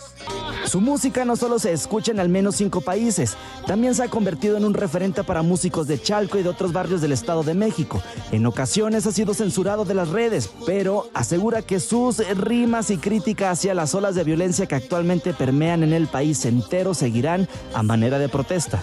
Sí, hay que buscar la paz, pero eso de abrazos no balazos no sirve, ¿no? Porque si al final de cuentas, digo, hay muchos compañeros que, que tal vez no ha salido en las noticias, pero que ya no están con nosotros. Ese Gorrix recientemente creó su sello discográfico para apoyar a músicos que no cuentan con impulso en sus carreras. La policía le ha dejado grandes experiencias, pero en un futuro asegura que elegiría la música como forma de vida porque para él la violencia también se ataca desde las expresiones del arte. Para Me lo dijo Adela, Antonio Anistro, Heraldo Televisión. Pocos alcanzarán. Sé que mi brillo nadie lo va a pagar. Ya tengo el respeto de mi gente. Es cuestión de tiempo para Pues muy bien por él y su flow. Y ahora vámonos con Jerry Galicia porque él ya está listísimo en Iztapalapa con todos los detalles de la representación de la, de la Pasión de Cristo. Mi Jerry, ¿cómo estás? Muy bien, mi querida Maca. Y sí, nosotros estamos listos en primera fila, al igual que prácticamente todos los actores y organizadores y por supuesto personal de la alcaldía de Iztapalapa para poder realizar esta, la 179 representación de la Pasión de Cristo. Estamos en uno de los escenarios que se ha colocado justo en la macroplaza metropolitana Cuitláhuac, frente a la alcaldía. Prácticamente eh, se están afinando detalles y vemos algunos de los trabajadores eh, realizando pruebas de sonido, también colocando algunos otros detalles que serán eh, utilizados para poder realizar esta, la 179 representación de la Pasión de Cristo. Cabe mencionar que teníamos algunos ensayos hasta el día de ayer y el día de hoy se espera que en este jueves santo, Miguel Amaca, se realice la representación de la traición de Judas a Jesús, también la última cena y el lavatorio de pies. Esto estaría ocurriendo por la noche en la zona centro de esta alcaldía y hay que mencionar que a pesar de que esta situación se va a realizar en la noche, ya tenemos cierres a la circulación. Para nuestros amigos que deseaban utilizar la calzada Ermita Iztapalapa, por lo pronto está completamente cerrada desde Rojo Gómez hacia la zona de Puente Titla. La llamada Ermita Alta o el sentido que va hacia periférico es el que se habilitó en doble sentido para que se pueda transitar, así que podría ser una opción. Y estos cierres van a permanecer hasta el día de mañana, viernes, hasta las 10, 11 de la noche, que termine la 179 representación de la Pasión de Cristo en esta, en esta alcaldía. Por lo pronto, Maca, es el reporte. Vamos a seguir muy, muy pendientes. Pues sí, por si quieren llegar, que vayan tomando precauciones de cómo hacerlo, ¿no? Sí, sí, sí, porque también eh, si llegan por el eje 6 sur, hay que recordar que está la central de pescados y mariscos. También. Es un embotello, embotellamiento tremendo el que tenemos en estos momentos debido a la gran cantidad de personas que también están eh, llegando para hacer sus compras de, de pescados en esta temporada. Es verdad. Y bueno, pues que tomen precauciones, aunque ya no es obligatorio, ¿no? El cubrebocas al aire libre, pues que, que se siga cuidando la gente, porque, porque esto no se ha acabado, está lejos de acabarse. Más vale, y tomando en cuenta que en esta serie de representaciones en Iztapalapa, sí, tenemos gran cantidad de personas, muchísimos fieles, que se dan cita para ver justo estos pasajes bíblicos. Muchas gracias, mi Jerry. Estamos pendientes. Ya, ya quédate ahí de plano, ¿eh? Para ver todo, como vaya empezando. Nos vamos a quedar aquí al lado de León, mi querida Maca, para no perder detalles. Eh, exactamente. Tú también cuídate de las traiciones, mi Jerry. Exacto, vamos a tratar de hacerlo, mi querida Maca. Órale, te mando un abrazo. Estamos pendientes.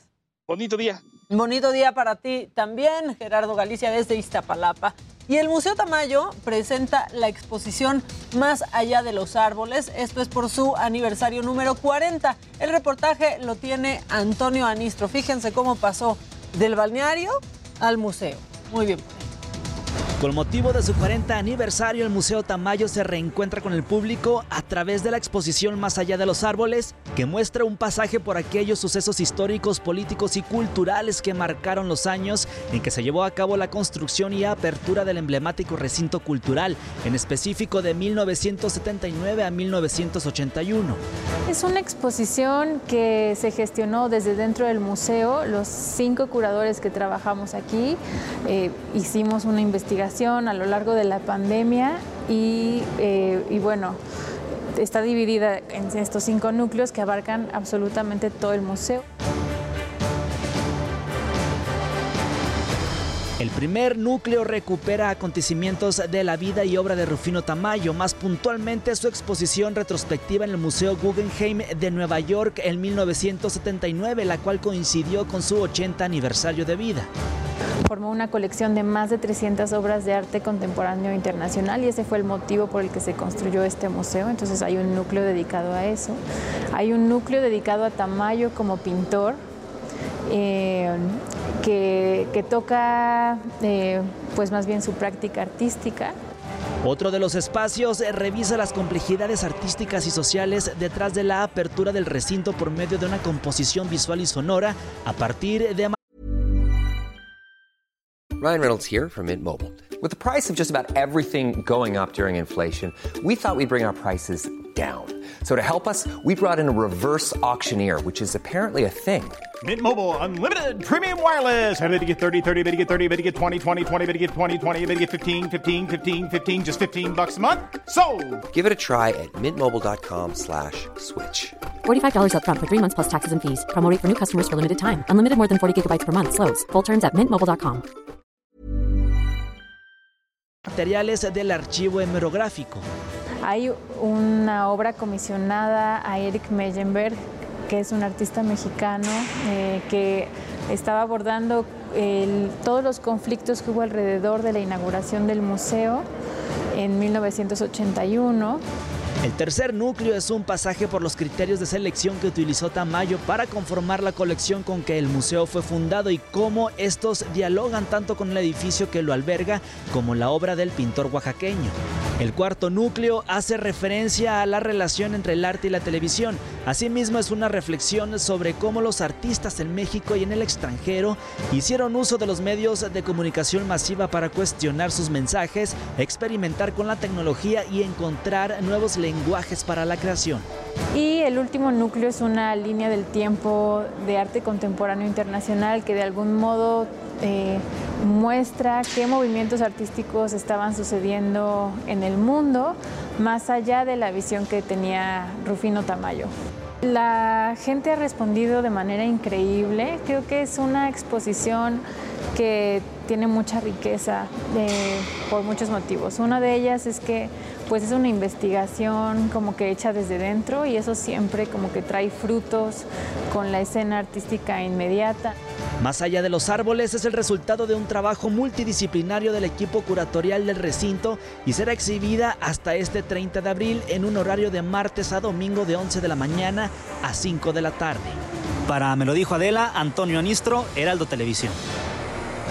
La verdad es que muchas actividades para llevar a cabo en la Ciudad de México en estos días santos. Eh, vamos de regreso con Javier Ruiz, que sigue ahí en la caseta de la autopista México-Cuernavaca, porque ¿qué creen? Que si ya se les hizo tarde por preparar el sándwich de huevo, ya van a tener mucho, pero mucho más tránsito. ¿Cómo estás? ¿Qué, está pasando por allá, Javier? Hola Maca, ¿qué tal? Excelente mañana. Pues eh, Maca, pues eh, buenas noticias para algunas personas que estaban pues prácticamente detenidas en la zona del viaducto Tlalpan, tanto en la Y, tanto en la incorporación con la autopista o hacia la carretera.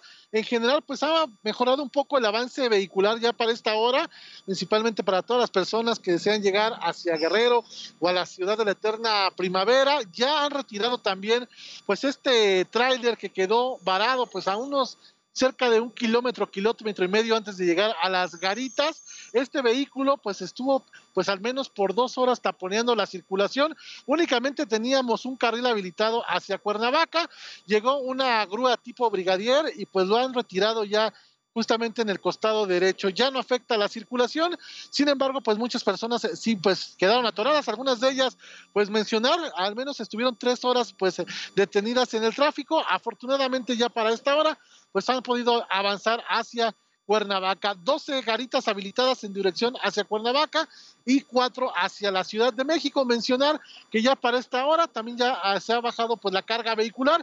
Están ingresando a la Ciudad de México únicamente 17 vehículos por minuto y están saliendo pues 40 vehículos por minuto. Sin embargo, pues no hay que confiarnos, Maca, ya que pues lo que nos han mencionado las autoridades de la Guardia Nacional es que cerca del mediodía, pues es cuando muchas personas, pues ya algunas otra vez ya salen de trabajar para los que todavía trabajaron el día de hoy. Y pues nuevamente agarran maletas y se van a Cuernavaca. Así que pues no hay que confiarnos, salir con anticipación y también por supuesto manejar con bastante precaución, Maca.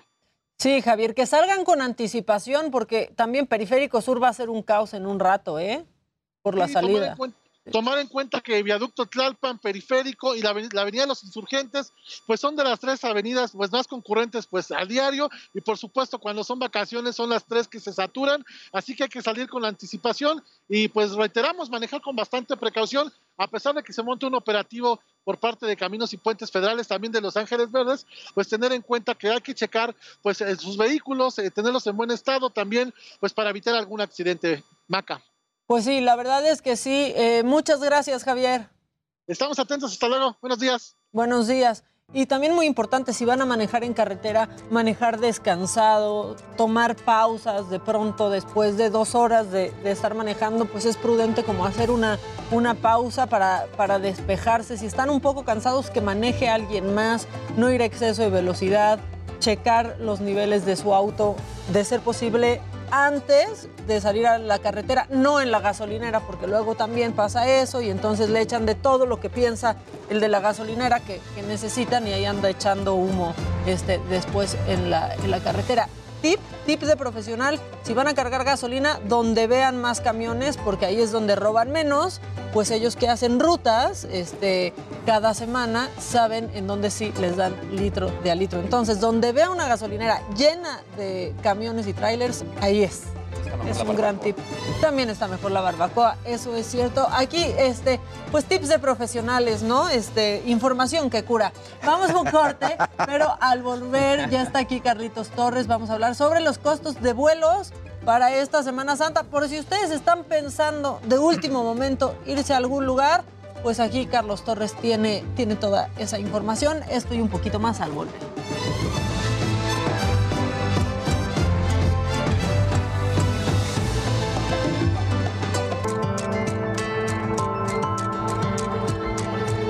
Estamos de regreso, ya llegó Carlitos Torres, él es analista en temas de aviación y turismo.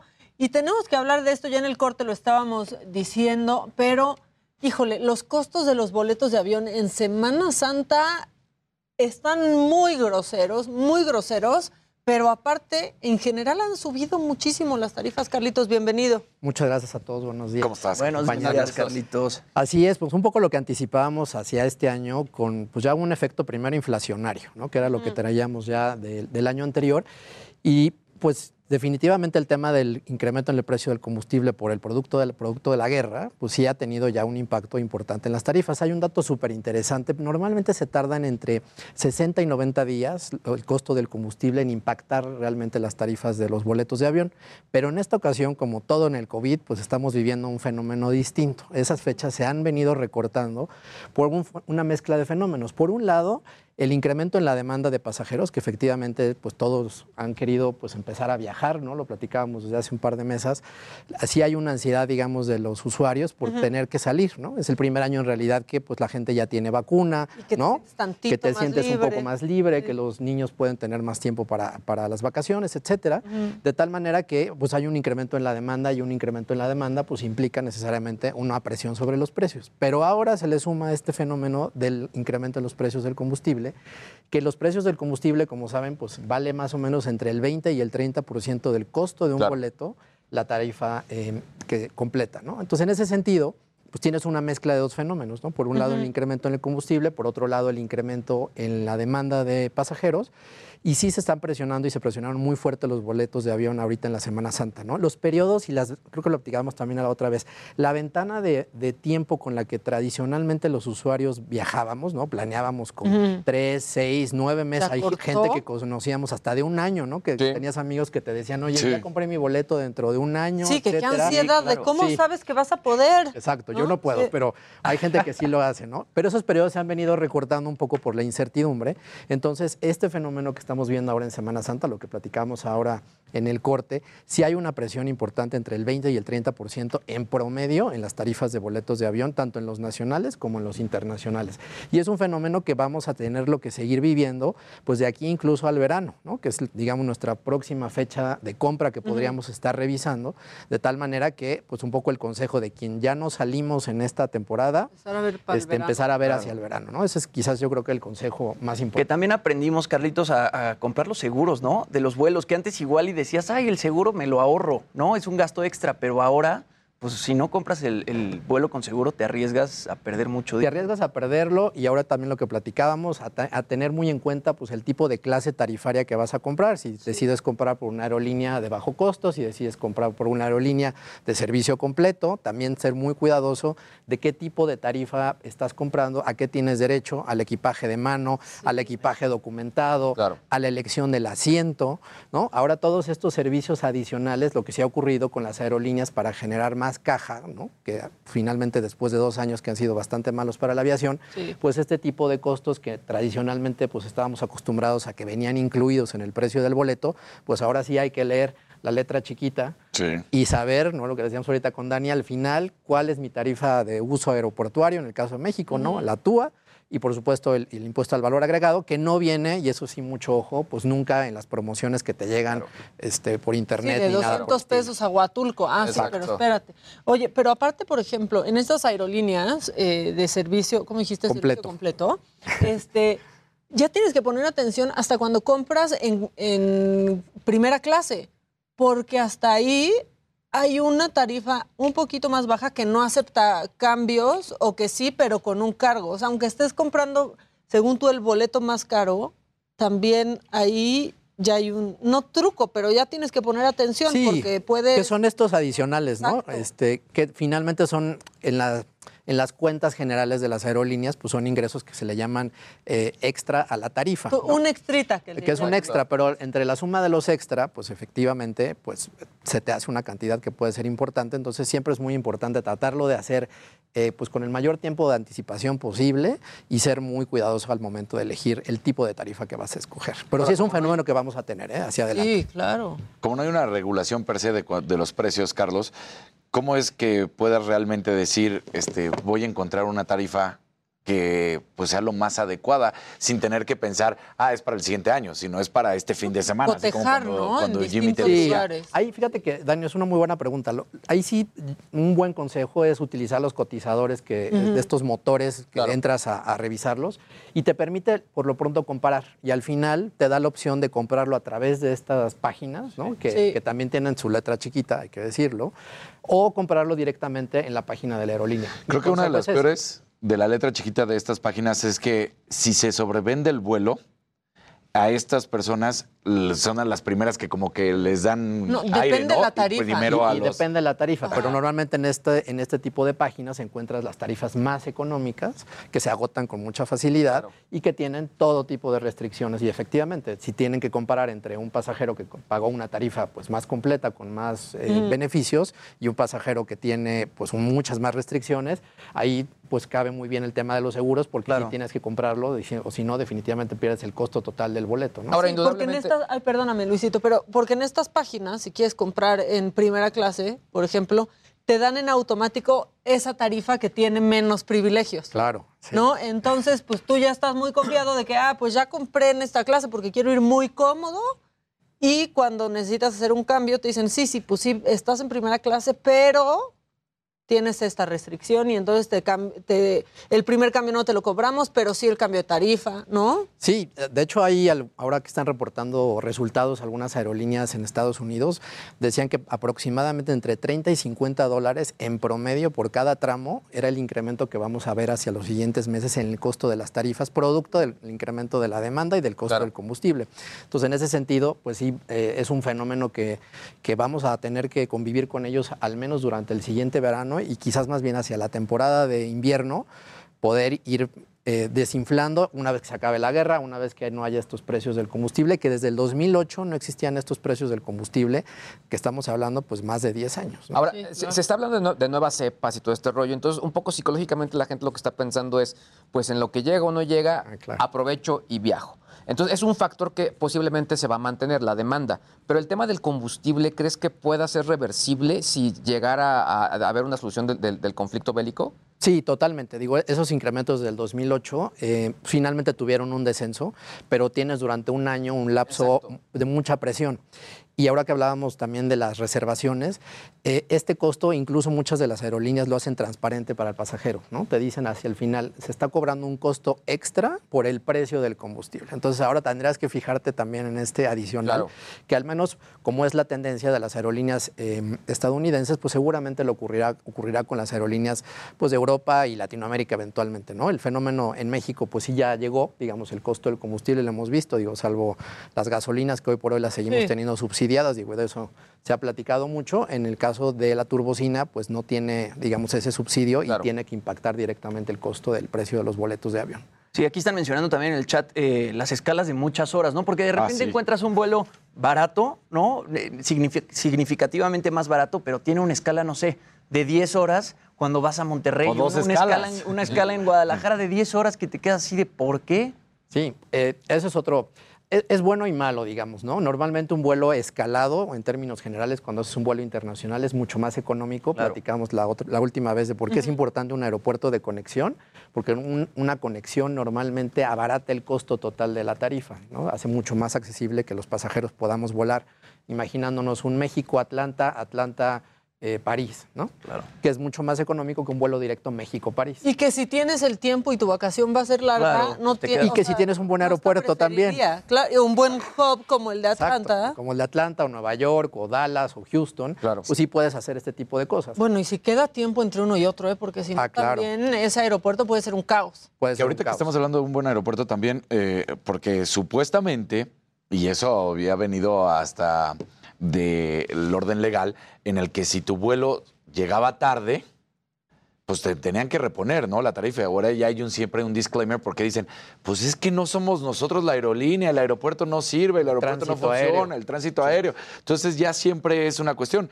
Hoy es un hecho que si sales después de las 12 para bo- bordar un avión, por lo menos media hora va a salir tarde. Sí, el avión que sea, la aerolínea que sea. De hecho, no sé si han visto en las últimas semanas, ha habido pues, un- en redes sociales una gran cantidad de quejas por retrasos en los vuelos en el Aeropuerto Internacional de la Ciudad de México. Y ahí lo, lo platicamos creo que casi desde hace un año, ¿no? ¿Qué iba a pasar con el tema de la reconfiguración de los aterrizajes y despegues? Hoy por hoy los tiempos entre un avión y el siguiente son mucho más largos. Eso provoca efectivamente pues, un efecto dominó.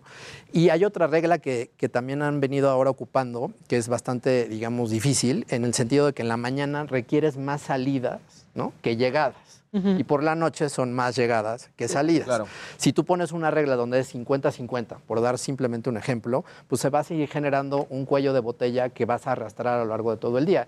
Y lo hemos visto, los vuelos domésticos, Sí, ya sabes que si independientemente sales de a las 6 de la tarde va a estar retrasado. Exactamente, ¿no? O sea, llegas a- retrasado si llegas al aeropuerto de la Ciudad de México, el vuelo de las 7 termina saliendo 7.40, 7.45. Si tienes suerte. en la calle de rodaje, Si ¿no? tienes suerte. Si tienes suerte y está el slot listo. Y ahí viene pues toda esta discusión de cómo se va a limitar o se está limitando ya en los hechos la capacidad del aeropuerto de la Ciudad de México con el objetivo de que las nuevas aerolíneas eh, o las propias aerolíneas, pero con nuevos vuelos, pues decidan ocupar otras alternativas como puede ser el aeropuerto Felipe Ángeles, ¿no?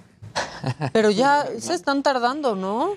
Pues en la medida en la que se vayan saturando y en la medida que no vayas teniendo los slots ni los horarios para poder operar, pues tendrás la alternativa de poderlo hacer a través del aeropuerto de Felipe Ángel. Carlos, pero también ahí va a venir el problema porque son las rutas aéreas, ¿no? Que entonces, si es por el norte de la ciudad más la situación climática que se puede dar, que se ha dicho en estas rutas, pues no puedes despegar porque en ese espacio aéreo del norte de la ciudad, que es donde está el Felipe Ángeles, ¿cómo va a ser posible que un avión despegue del mismo Felipe cuando otros están sobrevolando esa área? ¿no? Sí. O sea, es, es un problema muy complicado porque no pueden salir de allá y despegar por esa situación. Claro, totalmente. Y, y la platicamos con Adela la última vez, ¿no? O sea, ¿cómo queda comprobado si sí hay capacidad Sí, sí, para poderlo exacto. simultáneamente? No lo tendremos o no lo sabremos hasta que estemos totalmente saturados, ¿no? Claro. Entonces ese fenómeno todavía no llega, se está saturando, algunas opiniones dicen que se está saturando artificialmente el aeropuerto Benito Juárez hasta ese momento y que pueda operar el, el Felipe Ángeles en el mismo momento, pues podremos saber si hay esta simultaneidad de las operaciones. Sí, hoy solo queda en lo que dicen los expertos de un lado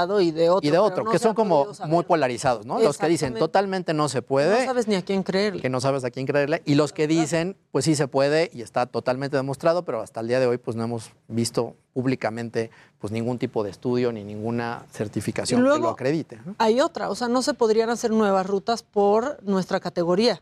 Bueno, ese es el otro No, tema. Ya vamos sea, a cumplir, vamos a traer un pastelito de aniversario Sí, aquí, porque aquí lo dijimos. apuesta y pensamos Va a llegar al año, ¿no? es justo un gran tema. eh, no se ha logrado tener todavía la, re- o sea, recuperar la, ¿no? la certificación, recuperar la categoría 1 en el caso de la, de la, de la aviación que es No somos mexicana de Catego. No somos de categoría y las aerolíneas mexicanas pues eh, no tienen la posibilidad eventualmente de poner nuevos vuelos, en este caso a Estados Unidos, que eventualmente alguien lo podría pensar, lo podrías hacer desde el aeropuerto Felipe Ángeles para tratar de atender pues un mercado y un segmento particular. ¿no? Pero no se puede. Pero no se puede todavía hasta el momento. Las estimaciones más optimistas, y digo, y lo hemos dicho aquí ya no sé cuántas veces, ahora dicen que hacia al final del verano, con lo cual otro verano adicional, pues está perdido y ninguna aerolínea puede meter nuevas frecuencias a Estados Unidos y eso pues va favoreciendo a las aerolíneas internacionales, particularmente las de Estados Unidos, que ellas no tienen la limitación y pues te ofrecen el vuelo Dallas, México, Houston, México, Miami, Delta,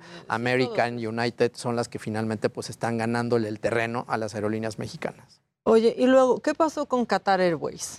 ¿Tú cómo lees eso? O sea, que ya iban a la AIFA, pero que ellos dijeron que no. Y de plano, este, pues la Secretaría de Relaciones Exteriores hasta borró los tweets. O sea, ya solo queda ahí, si te metes a Twitter, solo queda la respuesta que le dio El community Este, manager. un bot, ¿no? Porque fue como una respuesta en automático. Sí, a mí me gusta, el día, que lo- el día que me lo preguntaban, recordaba yo el caso de Emirates, ¿no? Emirates al final tuvo muchos años de la intención de volar a México, lo, lo quería hacer volar desde Dubái, pasando a Barcelona y después de Barcelona a México. Recuerdan que eso fue pues, Que hasta todo un tema. Aeroméxico se ¿no? enojó porque Aeroméxico tenía esa se enojó ruta, porque teníamos, no tenían los, derechos de las quintas libertades, como se le conoce, que para quien nos escucha es bajar y cambiar pasaje en un punto intermedio y seguir con un cierto volumen de pasajeros, otra vez un poco no en conexión y eso abarata los costos.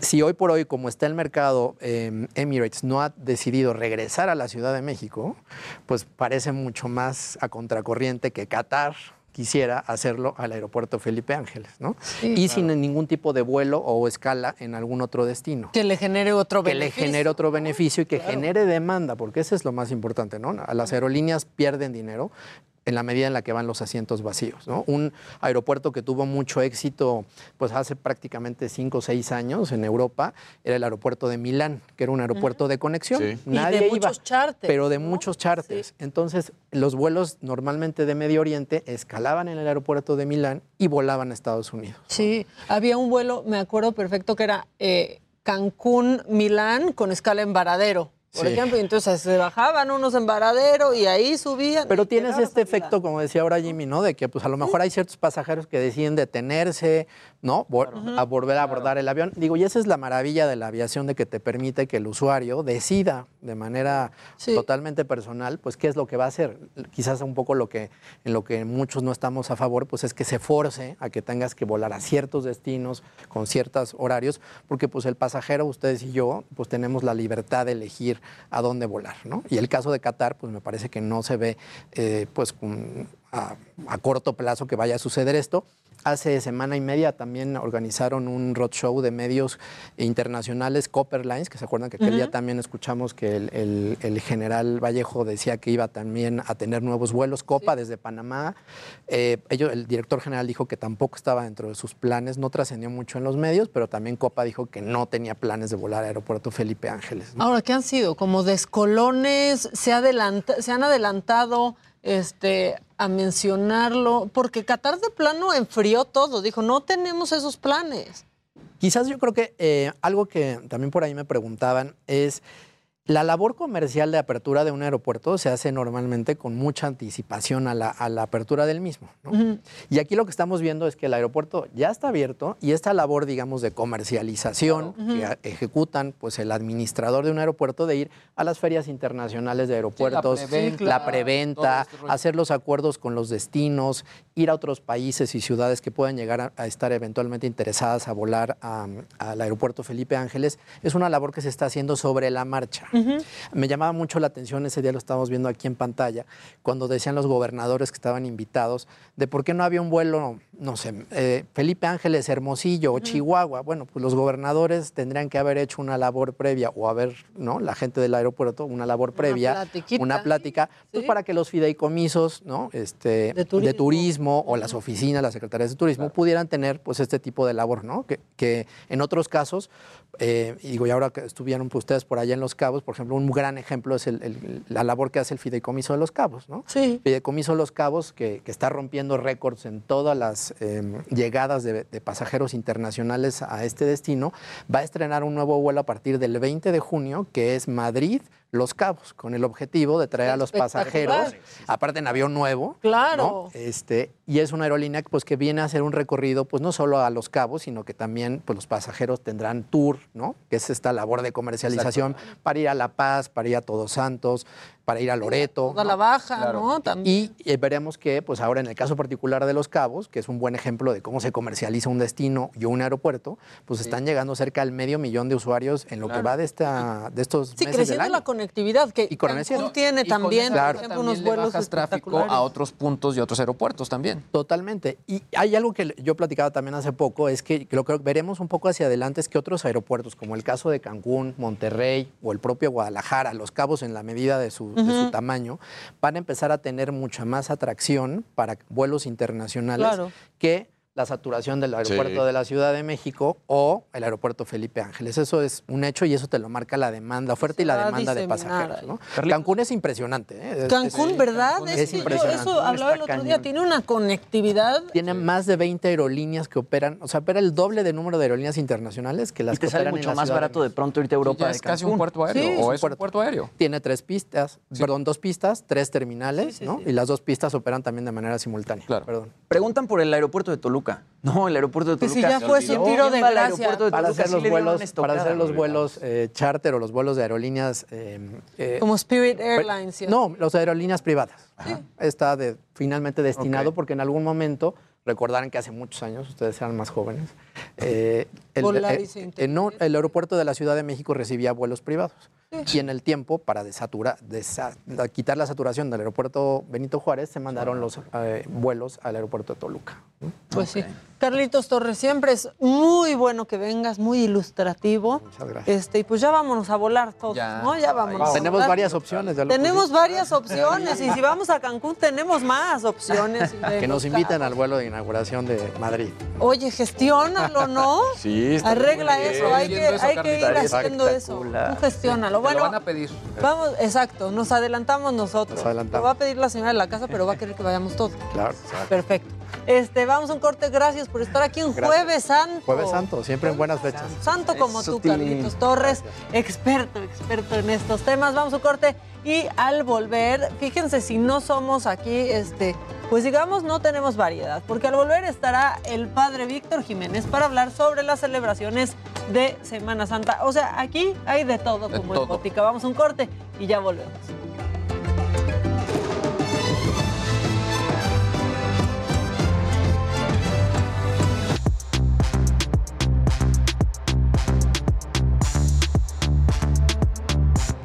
Bueno, ya estamos de regreso al montón. Al montón. Al Jueves Santo. Márquenos, márquenos y díganos cuál es su plan de Jueves Santo o de Viernes Santo, si se quedaron chambeando, este, si ya se fueron, si se van a ir. Este, ya. Pues cuéntenos la Oye, te voy a dar ¿qué una nota pasando? de hace ¿Qué? 30 minutos para ser exactos. Después de que ayer Chivas se enfrentó al Monterrey y humillaran a las Chivas 3 por 1. Feo. Feo, feo, feo, feo. Pues ya hoy, hace justamente 30 minutos, a través de su canal de YouTube, las Chivas dan a conocer que es destituido Marcelo Michele Año. Un, un técnico que, a ver, pues sí, los jóvenes se les tiene que empezar a dar oportunidades. Está sonriente. Sí, se ve sonriente y además Leaño tiene un gran problema. Habla muy bonito de, ay, sí hay que jugar ofensivo, hay que jugar ofensivo, pero, Pero es no. inoperante y se muestra a su equipo, no solamente en esta ocasión con Chivas, también con Necaxa y en otras oportunidades que ha tenido, no, no termina de cuajar, no termina de eh, poder implementar lo que supuestamente son sus conocimientos y sus estudios, porque no se ve realmente ni en la táctica ni en la técnica de lo que tendrían que mostrar y entonces, bueno, pues ahí está. La verdad es que tiene de los peores números que se han visto en los últimos técnicos. De hecho, ayer enfrentaba a Bucetich cuando hace algunos meses se gritaba el fuera Buce de las Chivas y que llegó Leaño como para ser el gran eh, nuevo Sí. líder del rebaño y pues resulta pues que no, no, no se dio, ¿no? la buena es que se puede ir de vacaciones, Sí, ya.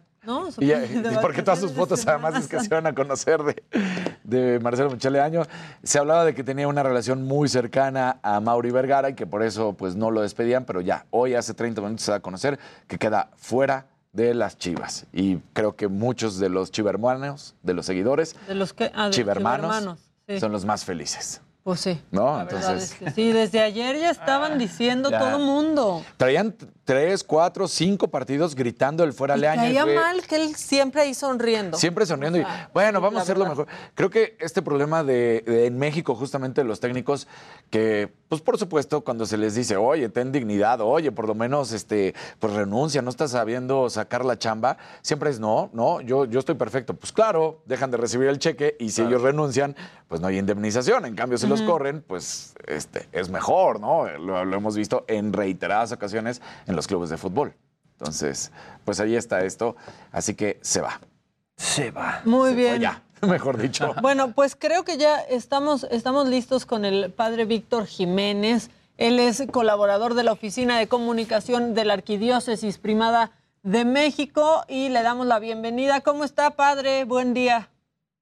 Hola, ¿qué tal? ¿Cómo se encuentran? Muy bien aquí en este sol, aquí en el centro de la Ciudad de México. Hoy ya vi, y de negro, padre, qué calor.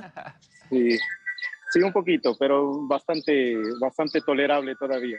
Muy bien, bueno, pues platiquemos de estos días, el significado que tienen para, para muchas personas. Son días de reflexión, días de, de guardar. Eh, platíquenos un poco, padre. Sí, bueno, esta Semana Santa para los cristianos eh, católicos en general es un momento de reflexión, un momento de recordar pues los momentos centrales de lo que es la vida de Jesucristo, que es la pasión, la muerte y la resurrección. Y pues sabemos que también dentro de nuestra cultura mexicana forma parte de algo bastante fuerte en muchos de los estados de nuestra República Mexicana, al igual que en la misma Ciudad de México. Tan solo, eh, por ejemplo, ahorita que están poniendo las, imágenes del Via Crucis de Iztapalapa, pues hablamos de millones de personas que se congregan para poder conmemorar este, este acontecimiento de Jesucristo. Oiga, padre, eh, Luis G. de este lado, eh, momento importante para la Iglesia Católica, sobre todo porque después de todo el confinamiento con respecto a la pandemia de COVID-19, pues al final también es el regreso de una manera un poco más formal a toda esta serie de celebraciones que se fueron coartadas por todas las medidas sanitarias, ¿no? Así es, eh, se está tratando de regresar como tú muy bien lo indicas y pues es un regreso paulatino, es un regreso poco a poco con todas las medidas, aún en el, en el último comunicado que recibimos de parte del arzobispado se nos pide seguir guardando los protocolos eh, de los que ya estamos acostumbrados, al igual que seguir distribuyendo la Sagrada Comunión, por ejemplo, en la mano como parte de estas medidas. Es, es todavía un, un gran reto porque hay muchas comunidades que aún permanecían cerradas o muchas actividades tradicionales que ya no se tenían, por ejemplo, el Via Crucis o la visita de las siete casas en este jueves santo, en fin, que se está tratando de retomar en estos momentos. Por otro lado, el, eh, en, en, sí todo lo que ocurre en Iztapalapa es muy importante y sobre todo es quizás lo que llama la atención, pero a lo largo de toda la República también hay distintas celebraciones, distintas con, conmemoraciones, hay procesiones de silencio, eh, todo este tipo de eventos que también de pronto incluso se vuelven parte como de este atractivo turístico eh, para todos los que también se están moviendo de un, de, un, de un punto a otro del país, ¿no? Así es, es parte, como decía yo, de la cultura misma mexicana y en algunos otros eh, países y forma parte de nuestro bagaje eh, importante, como esta identidad. Y además, es, en efecto, es algo que atrae el turismo en muchas, en muchas partes. Aquí en mismo en la Ciudad de México, pensemos en Tasco, por ejemplo, o en algunos otros sitios donde es, es algo que, que logra que también en, en, la misma, en las mismas comunidades se pueda ir este, avanzando, teniendo algunos ingresos, pues que también mucha gente dependía de eso, ¿verdad? Y que con la pandemia se vieron sumamente afectados al no haber turismo. Eh, hoy, tal cual, eh, la gente ya nos preguntaba en el chat, pues to toda esta, eh, digamos, tradición de la visita de las, de las, siete casas, pero un poco si nos puede comentar, padre, para todos los que no, no tengan este contexto, ¿en qué consiste justo esta tradición? Bien, mira, la visita de las siete casas es una tradición que surge a raíz de lo que recibimos en los relatos de los evangelios, donde Jesús tiene que esperar el momento de su juicio. Entonces, hay diferentes momentos en los que va a la casa de los sumos sacerdotes a esperar la decisión del Sanedrín, ahí hay un pequeño juicio, luego de ahí tiene que pasar a la casa de Herodes, de Pilato, y así lo traen de arriba para abajo, y en total se cuentan siete visitas a diferentes lugares entre, entre la casa de, de Herodes, de Pilatos o del Sanedrín, se va teniendo este número de visitas, de movimientos, y por eso es que nosotros recordamos, haciendo la visita de las siete casas, este momento dramático del juicio de Jesús. Me quedé pensando, padre, en cómo ha cambiado todo para, para todos en nuestras actividades en el día a día. A ustedes, ¿no? Pues también les ha cambiado desde, pues como decía, dar la comunión en la mano. Eh, vaya que ha sido complicado, ¿no?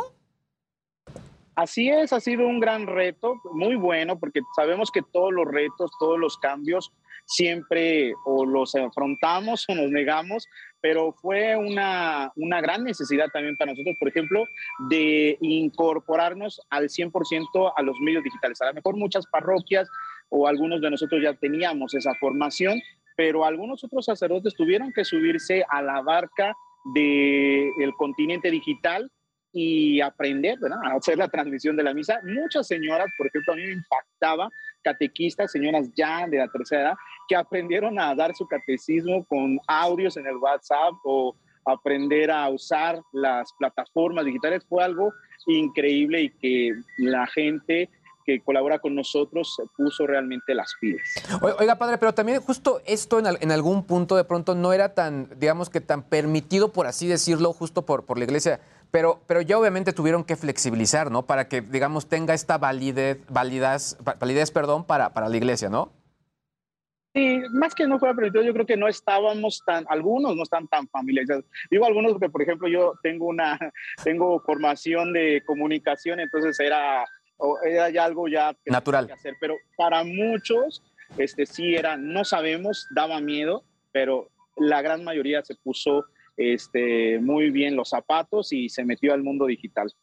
Ahora, padre, eh, digamos, para la Iglesia Católica justo lo que ocurre en estos momentos es quizás los momentos más importantes, ¿no? Es quizás las celebraciones más importantes o de las conmemoraciones más importantes, pero a nivel movimiento de gente, ¿qué es más fuerte? ¿Lo que ocurre en Semana Santa o lo que ocurre hacia Navidad? Eh, bueno, depende mucho de las zonas. Yo creo que, por ejemplo, aquí en la Ciudad de México, el impacto, pensemos en el Via Crucis de Iztapalapa, es demasiado fuerte. Sin embargo, yo creo que de manera generalizada, si la Navidad tiene una referencia, sobre todo sentimental, un poco más ligado a nuestras emociones, porque obvio, eh, nos enternece más ver a un pequeño recién nacido que mirar el sufrimiento de alguien. Pero sigue siendo algo bastante conmovedor y algo que nos mueve el, el mirar a un, a un, hombre justo morir, ¿verdad? En este caso de Jesucristo, el verlo en este momento tan dramático, sigue llamando la atención, ¿no? Creo que algo también de lo que se vuelve también muy tradicional y sobre todo que también las autoridades han, han dicho mantengamos la calma y también eh, considerémoslo. Es lo que ocurre hacia el sábado, ¿no? Que es eh, que era comúnmente conocido como el sábado de gloria, pero obviamente también para como estamos actualmente se ha pedido a la gente que no, que cuidemos el agua porque la tradición era pues que la gente se mojara, ¿no? Y Sí, ya es multa incluso. Ya de es hecho, multa. no lo hagan, por favor. Exacto. Sí, sí, bueno, el, el sábado de gloria, bueno, eso era eh, un poco antes del- de los años 70, porque recordemos que ha habido una reforma en la liturgia de la iglesia, en las celebraciones que tenemos. Entonces, anteriormente el sacerdote tenía que celebrar muy temprano porque tenía que mantener el ayuno de un día a otro y no podía estar tantas horas sin comer. Entonces, eh, ahí lo que sucedía es que se abría la gloria, como ahora lo llamamos, llamamos, perdón, eh, el sábado en la mañana, entonces era el momento de celebrar la resurrección de Cristo. Sin embargo, ahora con, con la reforma, pues se celebra realmente el sábado muy en la noche, en la vigilia pascual o el domingo, y se tenía esta costumbre para recordar el bautizo de mojarse, ¿verdad? Pero bueno, los invitamos a que tenemos que cuidar este elemento tan vital para nosotros y sobre todo en la Ciudad de México, que es tan importante, eh, pues no hacer ese desperdicio. Nosotros hacemos las aspersiones con un poco de agua, entonces pueden ir a, a los templos con todas las medidas protocolarias y ahí recibir el, agua bendita, como nosotros la llamamos, sin necesidad de desperdiciar eh, innecesariamente este recurso tan valioso. Ahora, algo que también se vuelve muy llamativo en este momento es los cambios en los colores litúrgicos, porque al momento de celebrar la misa, bueno, van cambiando el color. luto, ¿no? El- eh, pues sí, de- eh, es, es un color morado, sobre todo durante toda la cuaresma, y después hay, hay distintos cambios. ¿Nos podría un poco comentar y explicarnos el significado de todo esto, padre?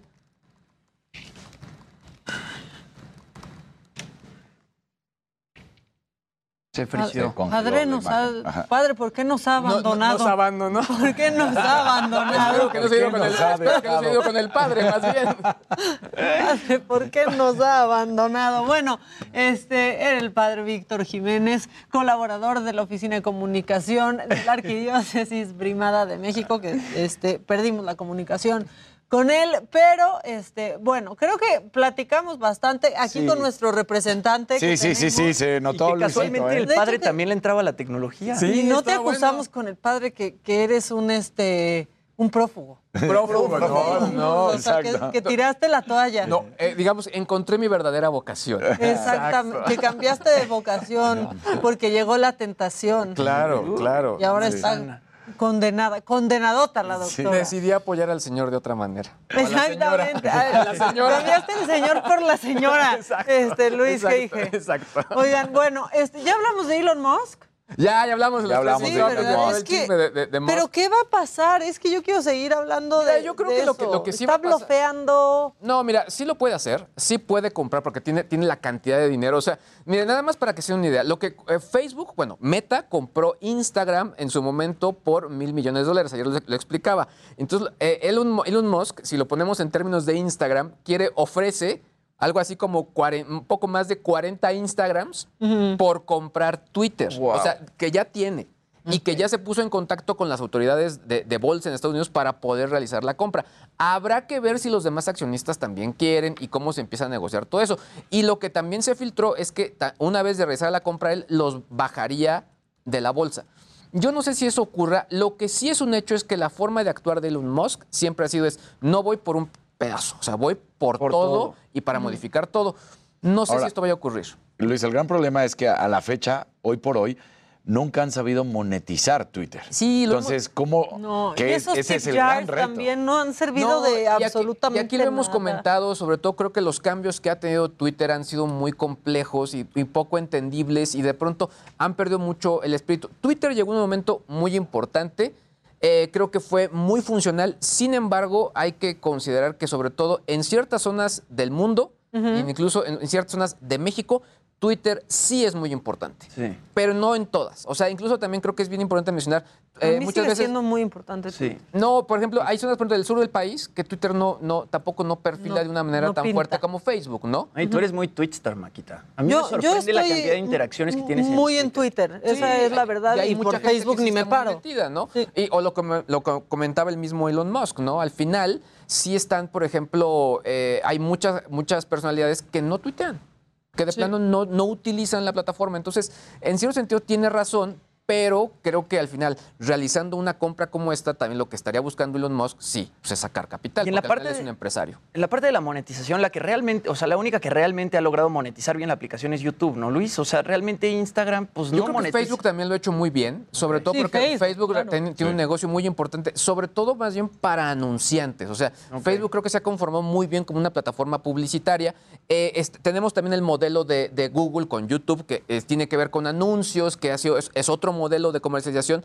Pero sí, la que ha generado mayores dividendos, sobre todo para las comunidades, es decir, para los que creamos contenidos, sí es YouTube, ¿no? Indudablemente es el modelo que hay que seguir. Hay una cosa que a mí se me hace triste de- en Twitter cuando te aparece un tweet promovido de que, o sea, Sí. Enrique de la Madrid se la pasa promoviendo Sí. sus tweets o luego otras cuentas que buscan así crecer y así no se hace Twitter. O sea, no te llegan así los Claro. seguidores. ¿No? Pero lo mismo pasa en Instagram. O Pero sea, es como que distinto, yo creo que sí es distinto. No sé, yo Pues lo que sí he visto es que también la manera de Instagram de generar promoción es más natural. No lo ves Sí. tan claro.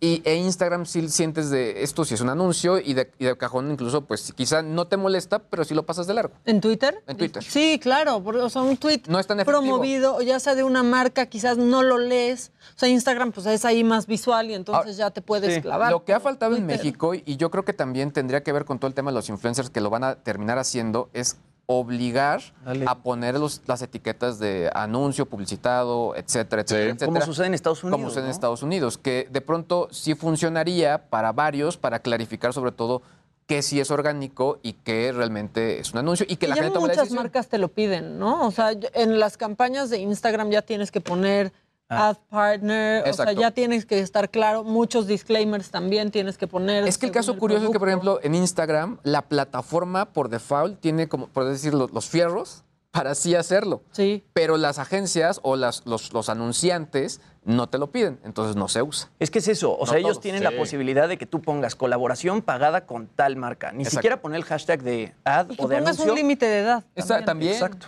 Sí, sí, Entonces, pues seguramente se estará haciendo eso en el futuro, ¿no? Sí, yo, No yo creo que también, tanto. o sea, volviendo al tema de Elon Musk, sí, sí hace falta una renovación a Twitter. ¿Cómo? No sé. O sea, creo que hace falta empezar a creativar. Eh, han hecho muchos esfuerzos. No, no, con esto que hemos mencionado, no es que no hayan hecho el esfuerzo, lo han hecho, pero no le han dado en el clavo, o sea, con toda la competencia que tienen enfrente. Ahora, yo ahora tengo mucho amor por los Twitter Spaces. Ah, eso es increíble. La verdad, a mí sí me están gustando, Y ahí sí pero cómo se están... Le sea, robaron la idea a Clubhouse y la verdad es que pues sí hace mucho más sentido. En Twitter, claro. Sí, Clubhouse, pues no de tener tanto público, Sí, ¿no? Digo, sea- yo bajé la aplicación, pero ahora con los Twitter Spaces que dice Maca, pues yo me, me he clavado ahí muchísimo. más que en Arrancamos justo hace un año hablando aquí mucho en su momento, bueno, en, en mi caso, de Clubhouse. Y que era por invitación, Esa- y eran fue cosas. desapareciendo. Y, y la verdad es que sí tomó su lugar eh, Twitter con Spaces. Y todos los demás que trataron de imitar lo de Clubhouse, pues también ya se dieron por vencidos. Y el que sí lo logró eh, fue, Fue fue Twitter. Entonces, vuelvo a lo mismo, ¿no? Hay cosas que le han pegado muy bien, otras que no. Y es justo encontrar dónde poder monetizar, ¿no? Por, por ejemplo, ahora crearon las comunidades y tú puedes generar comunidades pagadas. Es decir, que haya, una, por ejemplo, una comunidad de miembros de, podemos decir, de fanáticos del Chelsea. Pero que sea pagada. Entonces, Sí, como si un club. Como un club. Tal cual. Pero Claro. habrá que entender que- qué es lo que te van a dar en ese club para poder que sí te convenga pagar, ¿no? Creo que el, el gran problema que enfrenta el Internet actualmente es que estamos acostumbrados que en Internet todo sea gratuito. Sí. Entonces ya cuando te lo cobran... Pero dices, somos el producto "Por". nosotros, amigos. Es así, exactamente. Esa es la verdad. Yo, o sea, quizás es preferible pagar a ser tú el, el producto. Sí. ¿No? La verdad. Oigan, les quiero enseñar este video. Sucedió en New Jersey. Eh, se ha hecho viral. Quizás ya lo vieron. Una maestra, pues prácticamente salvó a un niño que se estaba ahogando con la tapa de su botella de agua en clases. Por favor, o sea, de verdad, la importancia de saber hacer la maniobra de Heimlich es impresionante. Véanlo, por favor. está el niño Tomando agua. tomando agua, pero pues traía la botella.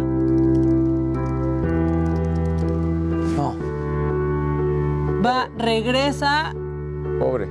le avisa a la maestra que se está ahogando.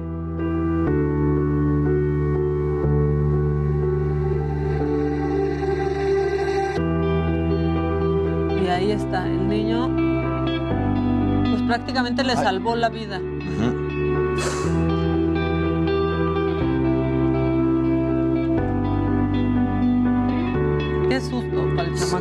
y uno pasaría que algo así nunca va a pasar, ¿no? Y de repente, pues Sí, ahí ves la que- importancia de saber hacerlo. La, la verdad es que sí, o sea, eh, el niño está apretando la botella, como, pues no sé si no se da cuenta que tiene el- el- la tapa, pero la aprieta, sale el agua volando y se le va la, la tapa. A ver, niños que nos están viendo. Destapen Muy importante. Si les decimos, no te metes eso a la boca, es por algo. Vean este video que pasó Maca. O sea, sí, Sí. pasan las cosas. Claro. Sí, la Sí. verdad. Y saber hacer la, la maniobra, la verdad es que es muy, muy importante. Yo la tuve que Porque usar alguna vez el esternón. sin saber. exacto, sí. Exacto, sí. Yo la o sea, tuve que hacer sin saber, ¿eh? O sea, nunca nadie me dio un curso y pues por suerte y por Lo suerte para la otra persona funcionó, pero sí es muy importante. Si, si eres papá también, Claro. la tienes Sí. que saber tú. Por ejemplo, desde cuando tienes que dar el golpe también en la espalda, claro. este, Voltear nada más al bebé. des. No, no te iba a pegar. Sí, ya Jimmy con O sea, miedo. Sino de los también, o sea, es, es como hacia arriba, no agarras y nada más das un golpe. No, porque- claro. Ajá. No, pero, pero sí es, o sea, todo esto, o sea, sí pasa, en serio. O sea, porque luego digo, te va a pasar, pero a mí ya me pasó y les estás con los niños y no te metes a la boca y No, Claro, la boca. No, que no. Pasa, ¿no güey. entiendes? Sí, sí, sí. Ahora, pobre niño, ¿eh? porque la sensación de que te estás ahogando es horrible. No, no, no. Eso es horrible. horrible. Bueno, márquenos, márquenos, por favor. Ya nos vamos a ir a un corte. No nos marquen ahorita. No nos marquen en este momento porque ya nos vamos al corte. Pero este, ahí está nuestro número 55 4905 9445. Tenemos todavía más información. Todavía viene eh, Ruiz Senderos, ¿verdad? Senderos, Ruiz ¿Ya Senderos, vamos a Ah, hablar. mira, ya llegó. Presente. Inclusive ya llegó, ya dijo. Vamos a hablar de Los Ninis, que es esta serie que estrenó en HBO Max el 7 de abril, que está también tu amiga eh, Natalia, Natalia. Telles, está Jesús Zavala, seguro va a estar muy buena. Y bueno, antes de irnos rápido, querida Maquita, después de cuatro décadas de carrera, Sergio Ballín, que es el guitarrista de Maná, ahora resulta que tiene su propia guitarra Gibson. A mí esta nota me gustó mucho porque es este modelo icónico de Gibson, las Gibson Les Paul, ¿no? Que es un poco hablar como Defender la Stratocaster, que también a muchos artistas muy famosos les hacen su propia guitarra. Bueno, pues Sergio Ballín se convirtió en el primer latinoamericano Fui al, a en el que vecino le hicieron su Les Paul. Gold Top. Ahí, bueno, le hicieron esta entrevista. El diseño está hecho especialmente para él. La guitarra lleva su nombre. Y bueno, como les decía, se convierte en el primer artista latino en tener una Les Paul propia. Salió a la venta este martes. Y bueno, se tardaron tres años de trabajo entre Sergio y los luthiers de Gibson para personalizarla y que quedara como quedó. Y bueno, se une así a artistas de la talla de Jimmy Page, Elvis Presley y Johnny Cash, que también tienen guitarras con su nombre. Las primeras 100 guitarras de este modelo se van a vender exclusivamente en línea. Y lo que está pues, macabrón es el precio. ¿Por qué? Van a tener un precio de 8 mil dólares. Ah, bueno, bueno. ¿Cuántos vas a Este, pedir? Pues, ¿cuántos me vas a invitar? Pues es Muy- que muy si pudieras comprar una así, ¿comprarías esa? Puede ser que sí. O sea, ese modelo seguramente suena vaquita. La de Sergio o la de Jimmy Page. Ajá, es que a ver, o sea, entre la de Jimmy Page. para tocar rayando el sol. No, ya, pues para tocar rayando el sol no gastes tanto. No, ya, vamos a un corte y volvemos. Esto es Me lo dijo Adela. La verdad.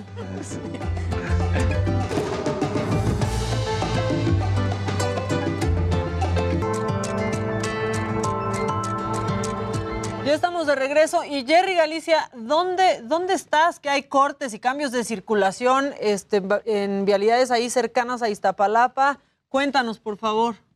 Justo en el entronque, mi querida Maca, de la calzada Ermita Iztapalapa y el eje 5 Oriente Javier Rojo Gómez. De hecho, ya tenemos un operativo realizado por la Policía de Tránsito. La Secretaría de Seguridad Ciudadana ha dispuesto ya muchos elementos de la Secretaría para que puedan agilizar la circulación. Hay que recordar que por motivo de la 179 representación de la Pasión de Cristo en esa demarcación, tenemos ya cerrada la circulación de la llamada Ermita Baja, es decir, la calzada Ermita Iztapalapa, en el sentido que va hacia la zona centro de esta alcaldía, pasando o con rumbo a la estación del metro Atlalilco. Por estos cierres a la circulación, los elementos de la policía capitalina deben habilitar la llamada Ermita Alta en doble sentido y es lo que está complicando la movilidad en, todo este, en toda esta zona. Así que de preferencia, a medida de sus posibilidades, hay que evitarlo. Javier Rojo Gómez también se ve muy afectada por esta situación, así que de momento ya tenemos bastantes conflictos viales sobre la calzada Ermita Iztapalapa y Javier Rojo Gómez. Esto va a ocurrir hasta el día de mañana por la noche, así que habrá que estar prevenidos, de preferencia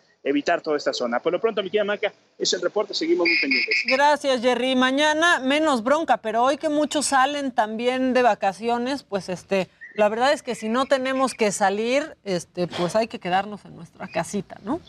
Sí, y si van a disfrutar de la Pasión de Cristo en Iztapalapa, hay que llegar muy temprano, salgan con tiempo y de preferencia tráiganse una gorrita, un sombrero, porque el sol cae a plomo. Pues sí, y cubrebocas por no dejar. Gracias, Jerry. Hasta luego. Bye.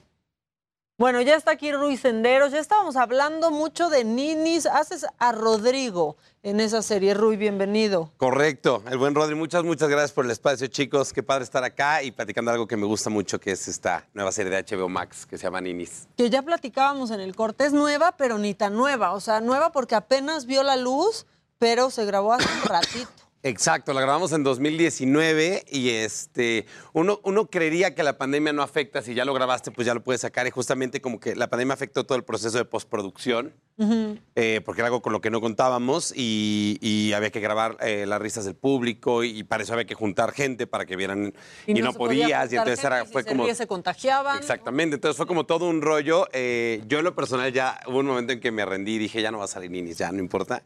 Y entonces estamos muy pagaron, contentos que por fin, exacto. No, pero era un proyecto que sí teníamos, estábamos medio aguitados de que no saliera porque le pusimos mucho corazón, porque era algo muy nuevo eh, para la carrera de todos los que estábamos involucrados ahí. Y entonces cuando ya tuvimos la noticia de que íbamos para HBO Max y que, este, y que ya teníamos fecha de estreno fue lo, lo mejor. Y ahorita que estamos viendo eh, los resultados, que estamos número uno en México, número cuarto en Latinoamérica, pues es como, wow, o sea, sabíamos que teníamos algo cool, pero no pensamos que lo fueran a recibir tan chido y estamos como súper contentos. Oye, ahora que dices que un proyecto que le pusieron mucho corazón, yo me acuerdo, este, pues de Natalia Telles, que está en Ninis, cuando llegó a ella este proyecto, dijo, es que solo quiero hacer eso. O sea, me, me voy a salir de hoy, voy a dejar, yo quiero hacer esto porque me encantó. Es que fue rarísimo. Primero nos dicen como vamos a hacer una serie de comedia y todos creíamos ya saber lo que era comedia y justamente como que la apuesta de Ninis fue queremos hacer un sitcom como los sitcoms con los que crecimos, los norteamericanos. Pero entonces para eso era como desestructurar todo lo que queríamos conocer de un sitcom para ver exactamente cómo funcionaba, de hacer el primer sitcom como en el formato más puro, pero ahora con contenido mexicano, que creo que es por lo que le está yendo también, que tenemos la fórmula que sabemos que nos gusta ¿no? eh, del sitcom de How I Met Your Mother, Two and a Half Men, que pues, lo hemos visto 27 veces y no nos cansa, lo puedes ver en Mm. orden, desorden, repetido si lo ves. Era esa fórmula, pero que el contenido ahora sí sea algo que conozcamos, que sean problemas mexicanos, latinoamericanos, con referencias de lo que hemos crecido y vivido. Y entonces creo que tenemos un producto bien chido con el que la gente se está identificando, que aparte hablando de un tema tan polémico, por así decirlo, como los ninis. Que hasta el ah, presidente se enoja con ese Que hasta- término, Rui. lo vas a hacer Exactamente. No, ojalá. ojalá se enoje Van a salir en la mañanera. Estaría increíble. Sí, de ya, Sí. hasta hay una Así- serie. Así que hay gran tour de medios hasta en la mañanera, ¿no? Sería increíble. Pero justo como que le quitamos eh, la acepción negativa a la palabra ninis. Claro. Y, y- y aquí hablamos de un poquito más que como un sector de parásitos que no trabajan y estudian. Es como una etapa en tu vida profesional a la que tienes, o sea, vas a estar ahí uno o varias veces en tu vida, a veces por gusto, a veces por, por obligación. Ahora con la pandemia, Bueno, la ¿cuántos pandemia, ninis sí. no... me- Leía, leía que justamente te pasó eso a ti. Sí. ¿no? Que la pandemia Te volviste nini. te volviste medio Te lo juro, en, en- en esta carrera, y, y ustedes bien lo saben, de repente no es muy estable, ¿no? O sea, agarrar un, un proyecto que es estable, súper rico, pero de repente sales de un proyecto y en lo que consigues otro. Pasan meses. Y literalmente eso es ser nini, pero justo como que antes de esta serie lo negaba. O sea, yo era como, no, estoy en proyectos, estoy en pláticas, sí, Claro. estamos... Estoy viendo opciones. Estoy viendo Sí, sí, opciones. casting. Que eso decimos todos los artistas. Y de repente, como Que que, no esta serie, opciones. que no tenemos ni pláticas, ni opciones, ni proyectos, Y justo con esta serie, después de, de hacerla, fue como un, que es lo que esperamos que le pase al público ahora que la vea, relájense, a todos nos pasa más de una vez y está chido y es parte de tu crecimiento eh, profesional. Y, y es como quitarle esta acepción tan negativa y es como un apapacho, como reconciliarte. Yo en lo personal ahora, exacto, lo puedo platicar de, sí, pues en la pandemia a mí se me cayeron tres proyectos y estuvo un ratote de nini y fue de repente una onda medio, medio fea. Y de repente llegaban proyectos que no era lo que yo quería como para regresar. Y entonces era decir no, muy seguro, y las siguientes tres semanas decir, ¿por qué dije no? ¿Por Sí, qué exacto. no? exacto. Entonces, como que esta serie te hace, te hace darte cuenta de eso, como, "Ey, nos pasa mucho, Claro. no está tan grave, y reírte un poquito de Justo eso. por eso genera la identificación con el público. Justo, y cada somos cinco personajes. Está padrísimo que ninguno es prota. Los cinco somos este entretejido que es el protagónico, es la situación de los ninis. Cada quien llegó a esa situación por alguna cuestión diferente y entonces logra que te identifiques y que identifiques a gente que conoces. O sea, ahora que la veo y que la ve gente y que me empiezan a escribir, es como, es que tal personaje es como mi hermano, tal personaje es como mi ex roomie. Puta, es que yo era como este pobre, sí, sí. Y es padrísimo porque justo lo que les decía un poquito fuera del aire, al tener algo, ah, no, sí lo dije al aire, ya voy a cambiar de dealer, amigos. Pero eh, al ser contenido ¿O no? mexicano, ¿O no? ¿O no?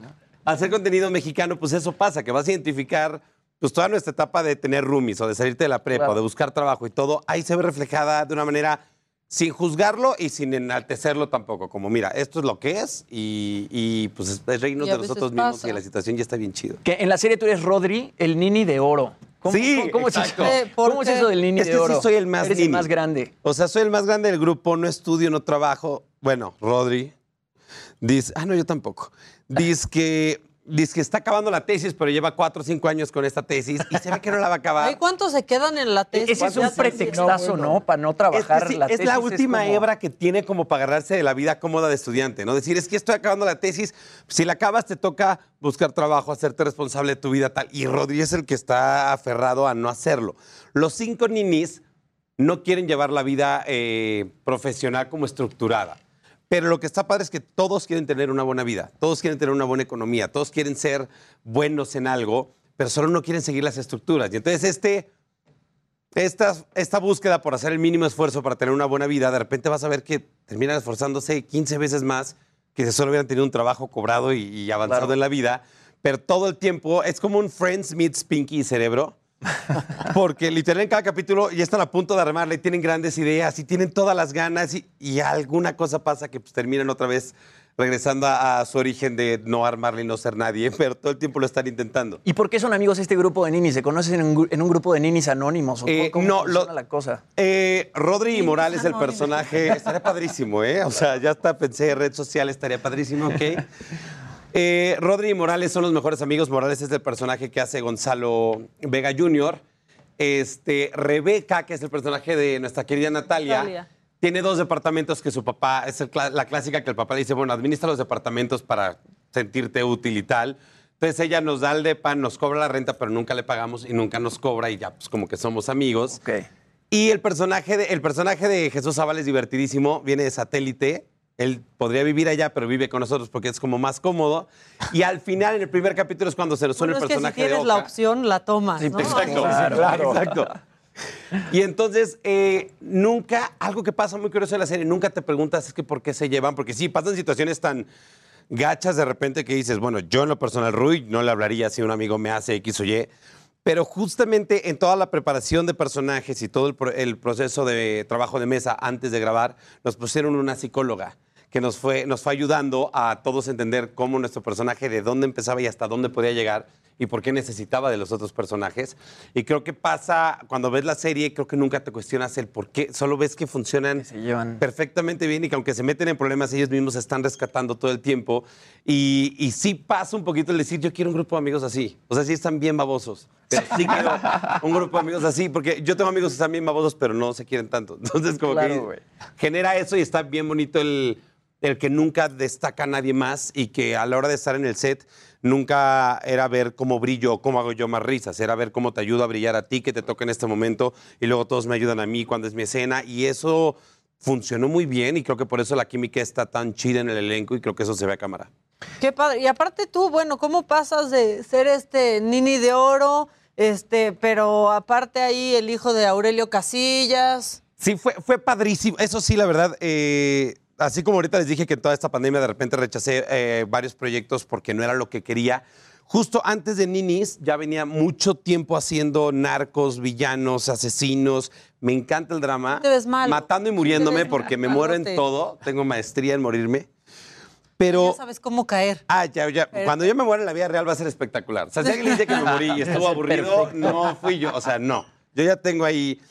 Pero ya llegó un momento en que sí dije, pues veo que me siguen desde niños de 12 años, ¿no? Hasta Sí. señoras, señores, hombres, mujeres, lo que sea, pero todo lo que hago es mucha violencia y como que ya estaba en búsqueda de limpiar un poquito como este karma y de Sí, también hasta para ti, ¿no? desencasillarme un poquito. Era como, claro. está bien chido, me gusta, lo disfruto, pero me gusta actuar. Sí, soy de esos pocos actores que están aquí porque me gusta genuinamente actuar y hacer cosas nuevas. Entonces ya estaba en un proceso de buscar algo diferente. Entonces llegan ninis que me dicen, es comedia, órale, le entro. Y me dicen, y es un sitcom como los sitcoms eh, norteamericanos y vamos a trabajar con risas y vamos a trabajar en sets de tres paredes donde la cuarta pared son las cámaras y son poquitos, o sea, es el depa de los hombres, el de las mujeres Ujú. y tenemos una mezcalería que se llama la mezculería, que es como el café de Friends, o sea, es como este lugar social al que van y es todo lo que hay y lo vamos a grabar en un foro en tiempo récord, o sea, era como un concepto completamente nuevo y era como resetear el todo. ¿Y te costó trabajo de repente llegar de hacer un poco más de drama a hacer comedia? Porque es diferentísimo, ¿no? Me costó muchísimo trabajo, mucho. La gran ventaja es que nadie, ni los productores, ni el director,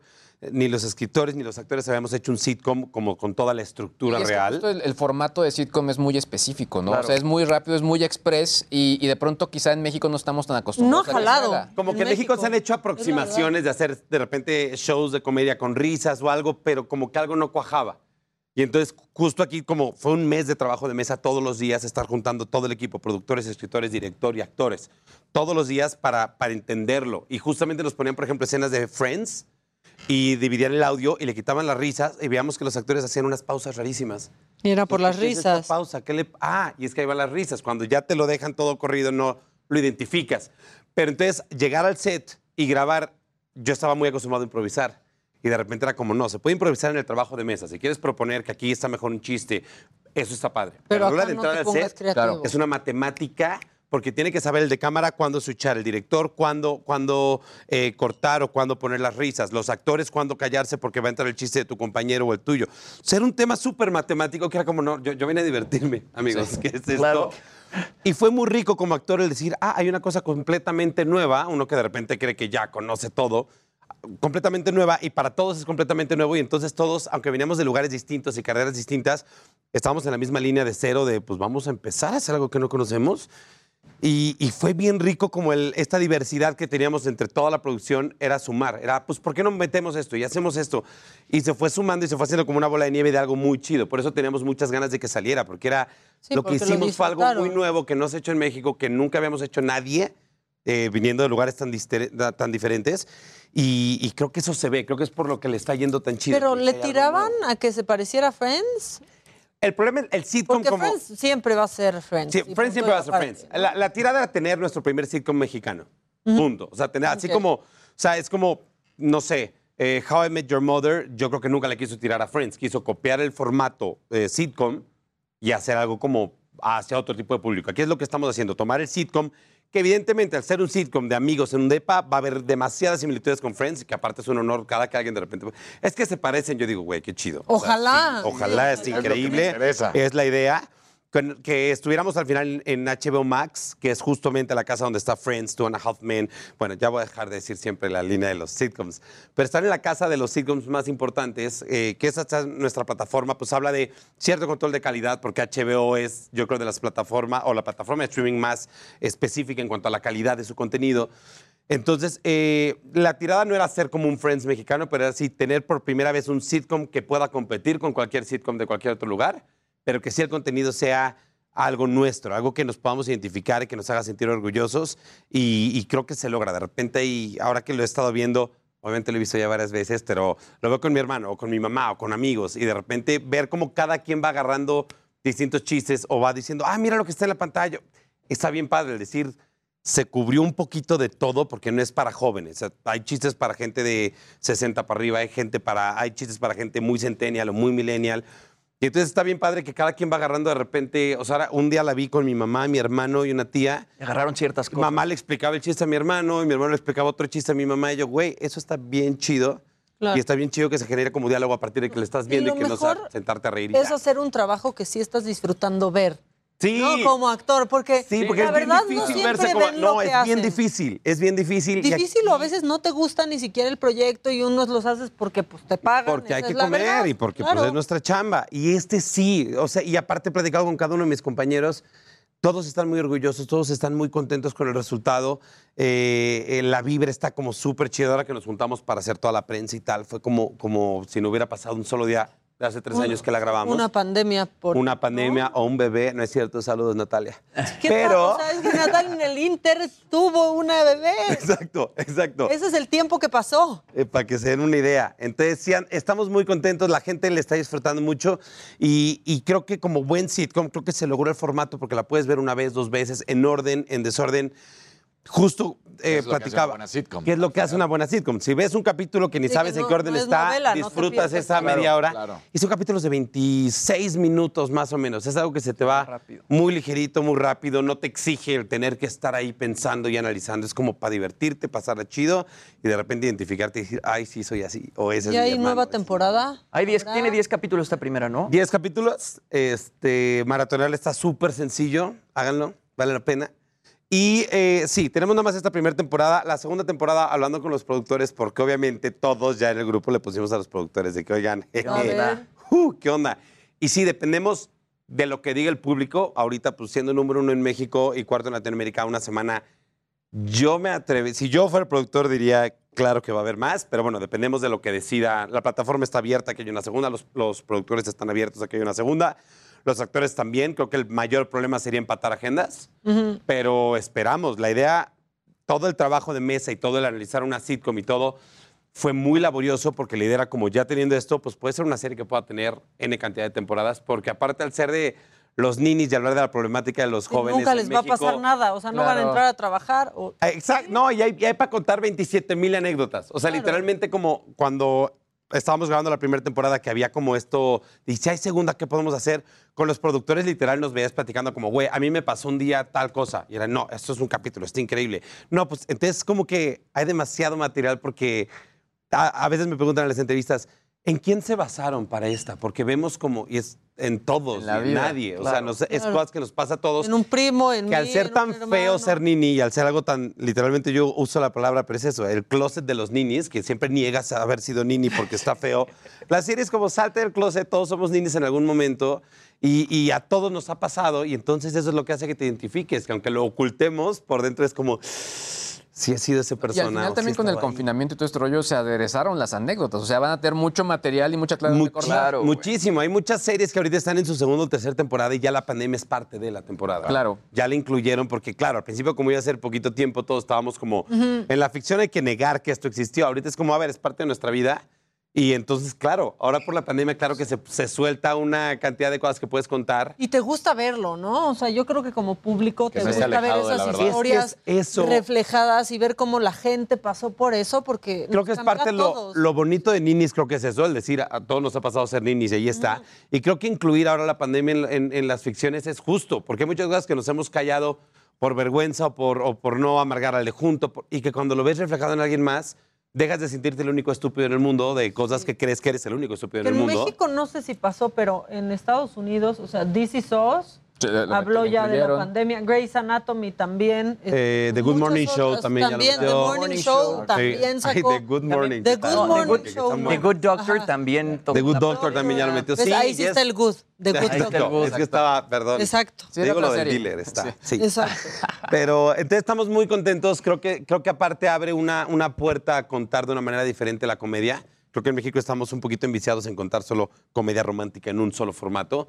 Y creo que si eh, Nini sigue siendo el éxito que es, pues abre la puerta a decir, podemos hacer X cantidad de sitcoms, hablando de X cantidad de temas, y entonces abrir una puerta nueva a crear contenido de una manera Sí, la diferente. cosa es que se animen, ¿no? Los Exacto. productores y que quieran Sí, pero- arriesgar. Eso es lo padre, que nuestros productores eh, se arriesgaron y si esto es un éxito, pues ya es como decirles a los demás, sí se puede, no es una apuesta ciega. Si es como, ya lo hicimos unos y nos está yendo muy bien, vénganse y generemos por acá otro tipo de contenido que creo que siempre es padre, algo que te refresque y te renueve, en vez de estar como de repente enviciados en lo mismo. Sí, y entender al público de México, ¿no? También, porque de pronto tratando de copiar este, conceptos o formatos, este, pues ahí se quedan, ¿no? Claro. o sea, Justo. por ejemplo, los late night shows Sí, o en sea, México la tienen que entender, no le gustan a la gente, no, funcionan. Claro, porque no hemos agarrado el, el, el qué, es, qué es lo que nos puede hacer que nos identifiquemos y que lo sintamos nuestro. Sí. Siempre es raro.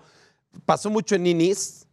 eh, la única queja o cuando me escriben es que esto no me gusta, eh, se refiere a las risas.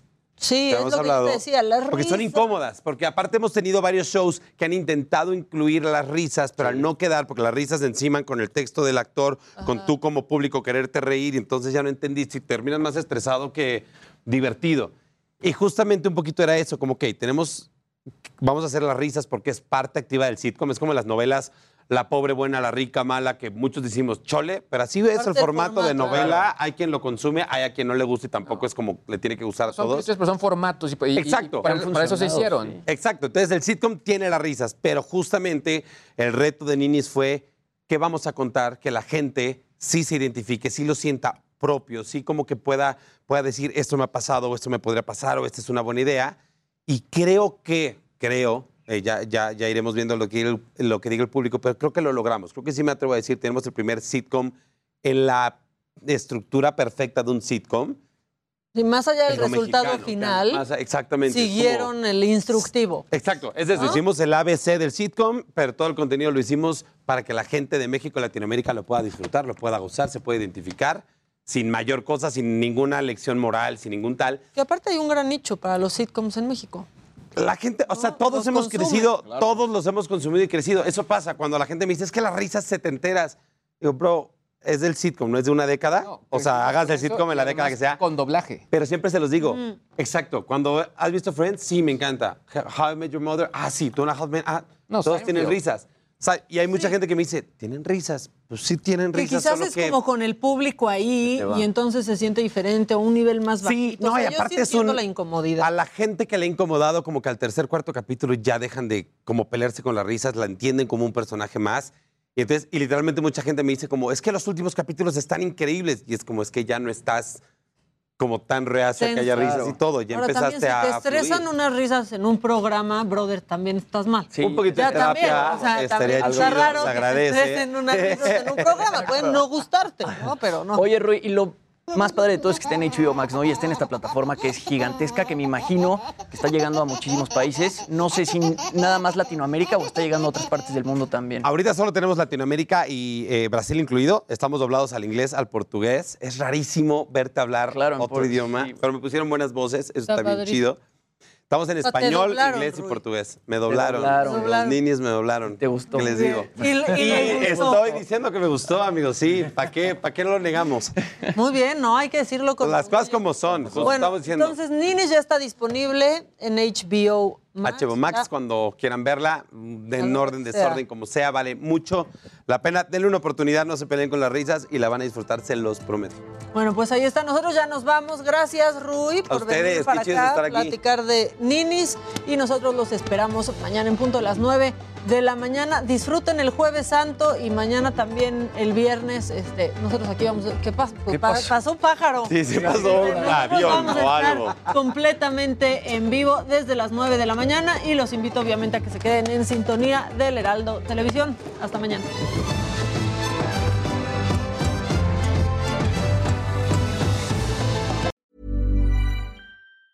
Hi, I'm Daniel, founder of Pretty Litter. Did you know cats tend to hide symptoms of sickness and pain? I learned this the hard way after losing my cat, Gingy. So I created Pretty Litter, a health monitoring litter that helps detect early signs of illness by changing colors, saving you money and potentially your cat's life. Pretty Litter is veterinarian developed, and it's the easiest way to keep tabs on your fur baby's health right at home. Go to prettylitter.com and use code ACAST for 20% off your first order and a free cat toy. Terms and conditions apply. See site for details.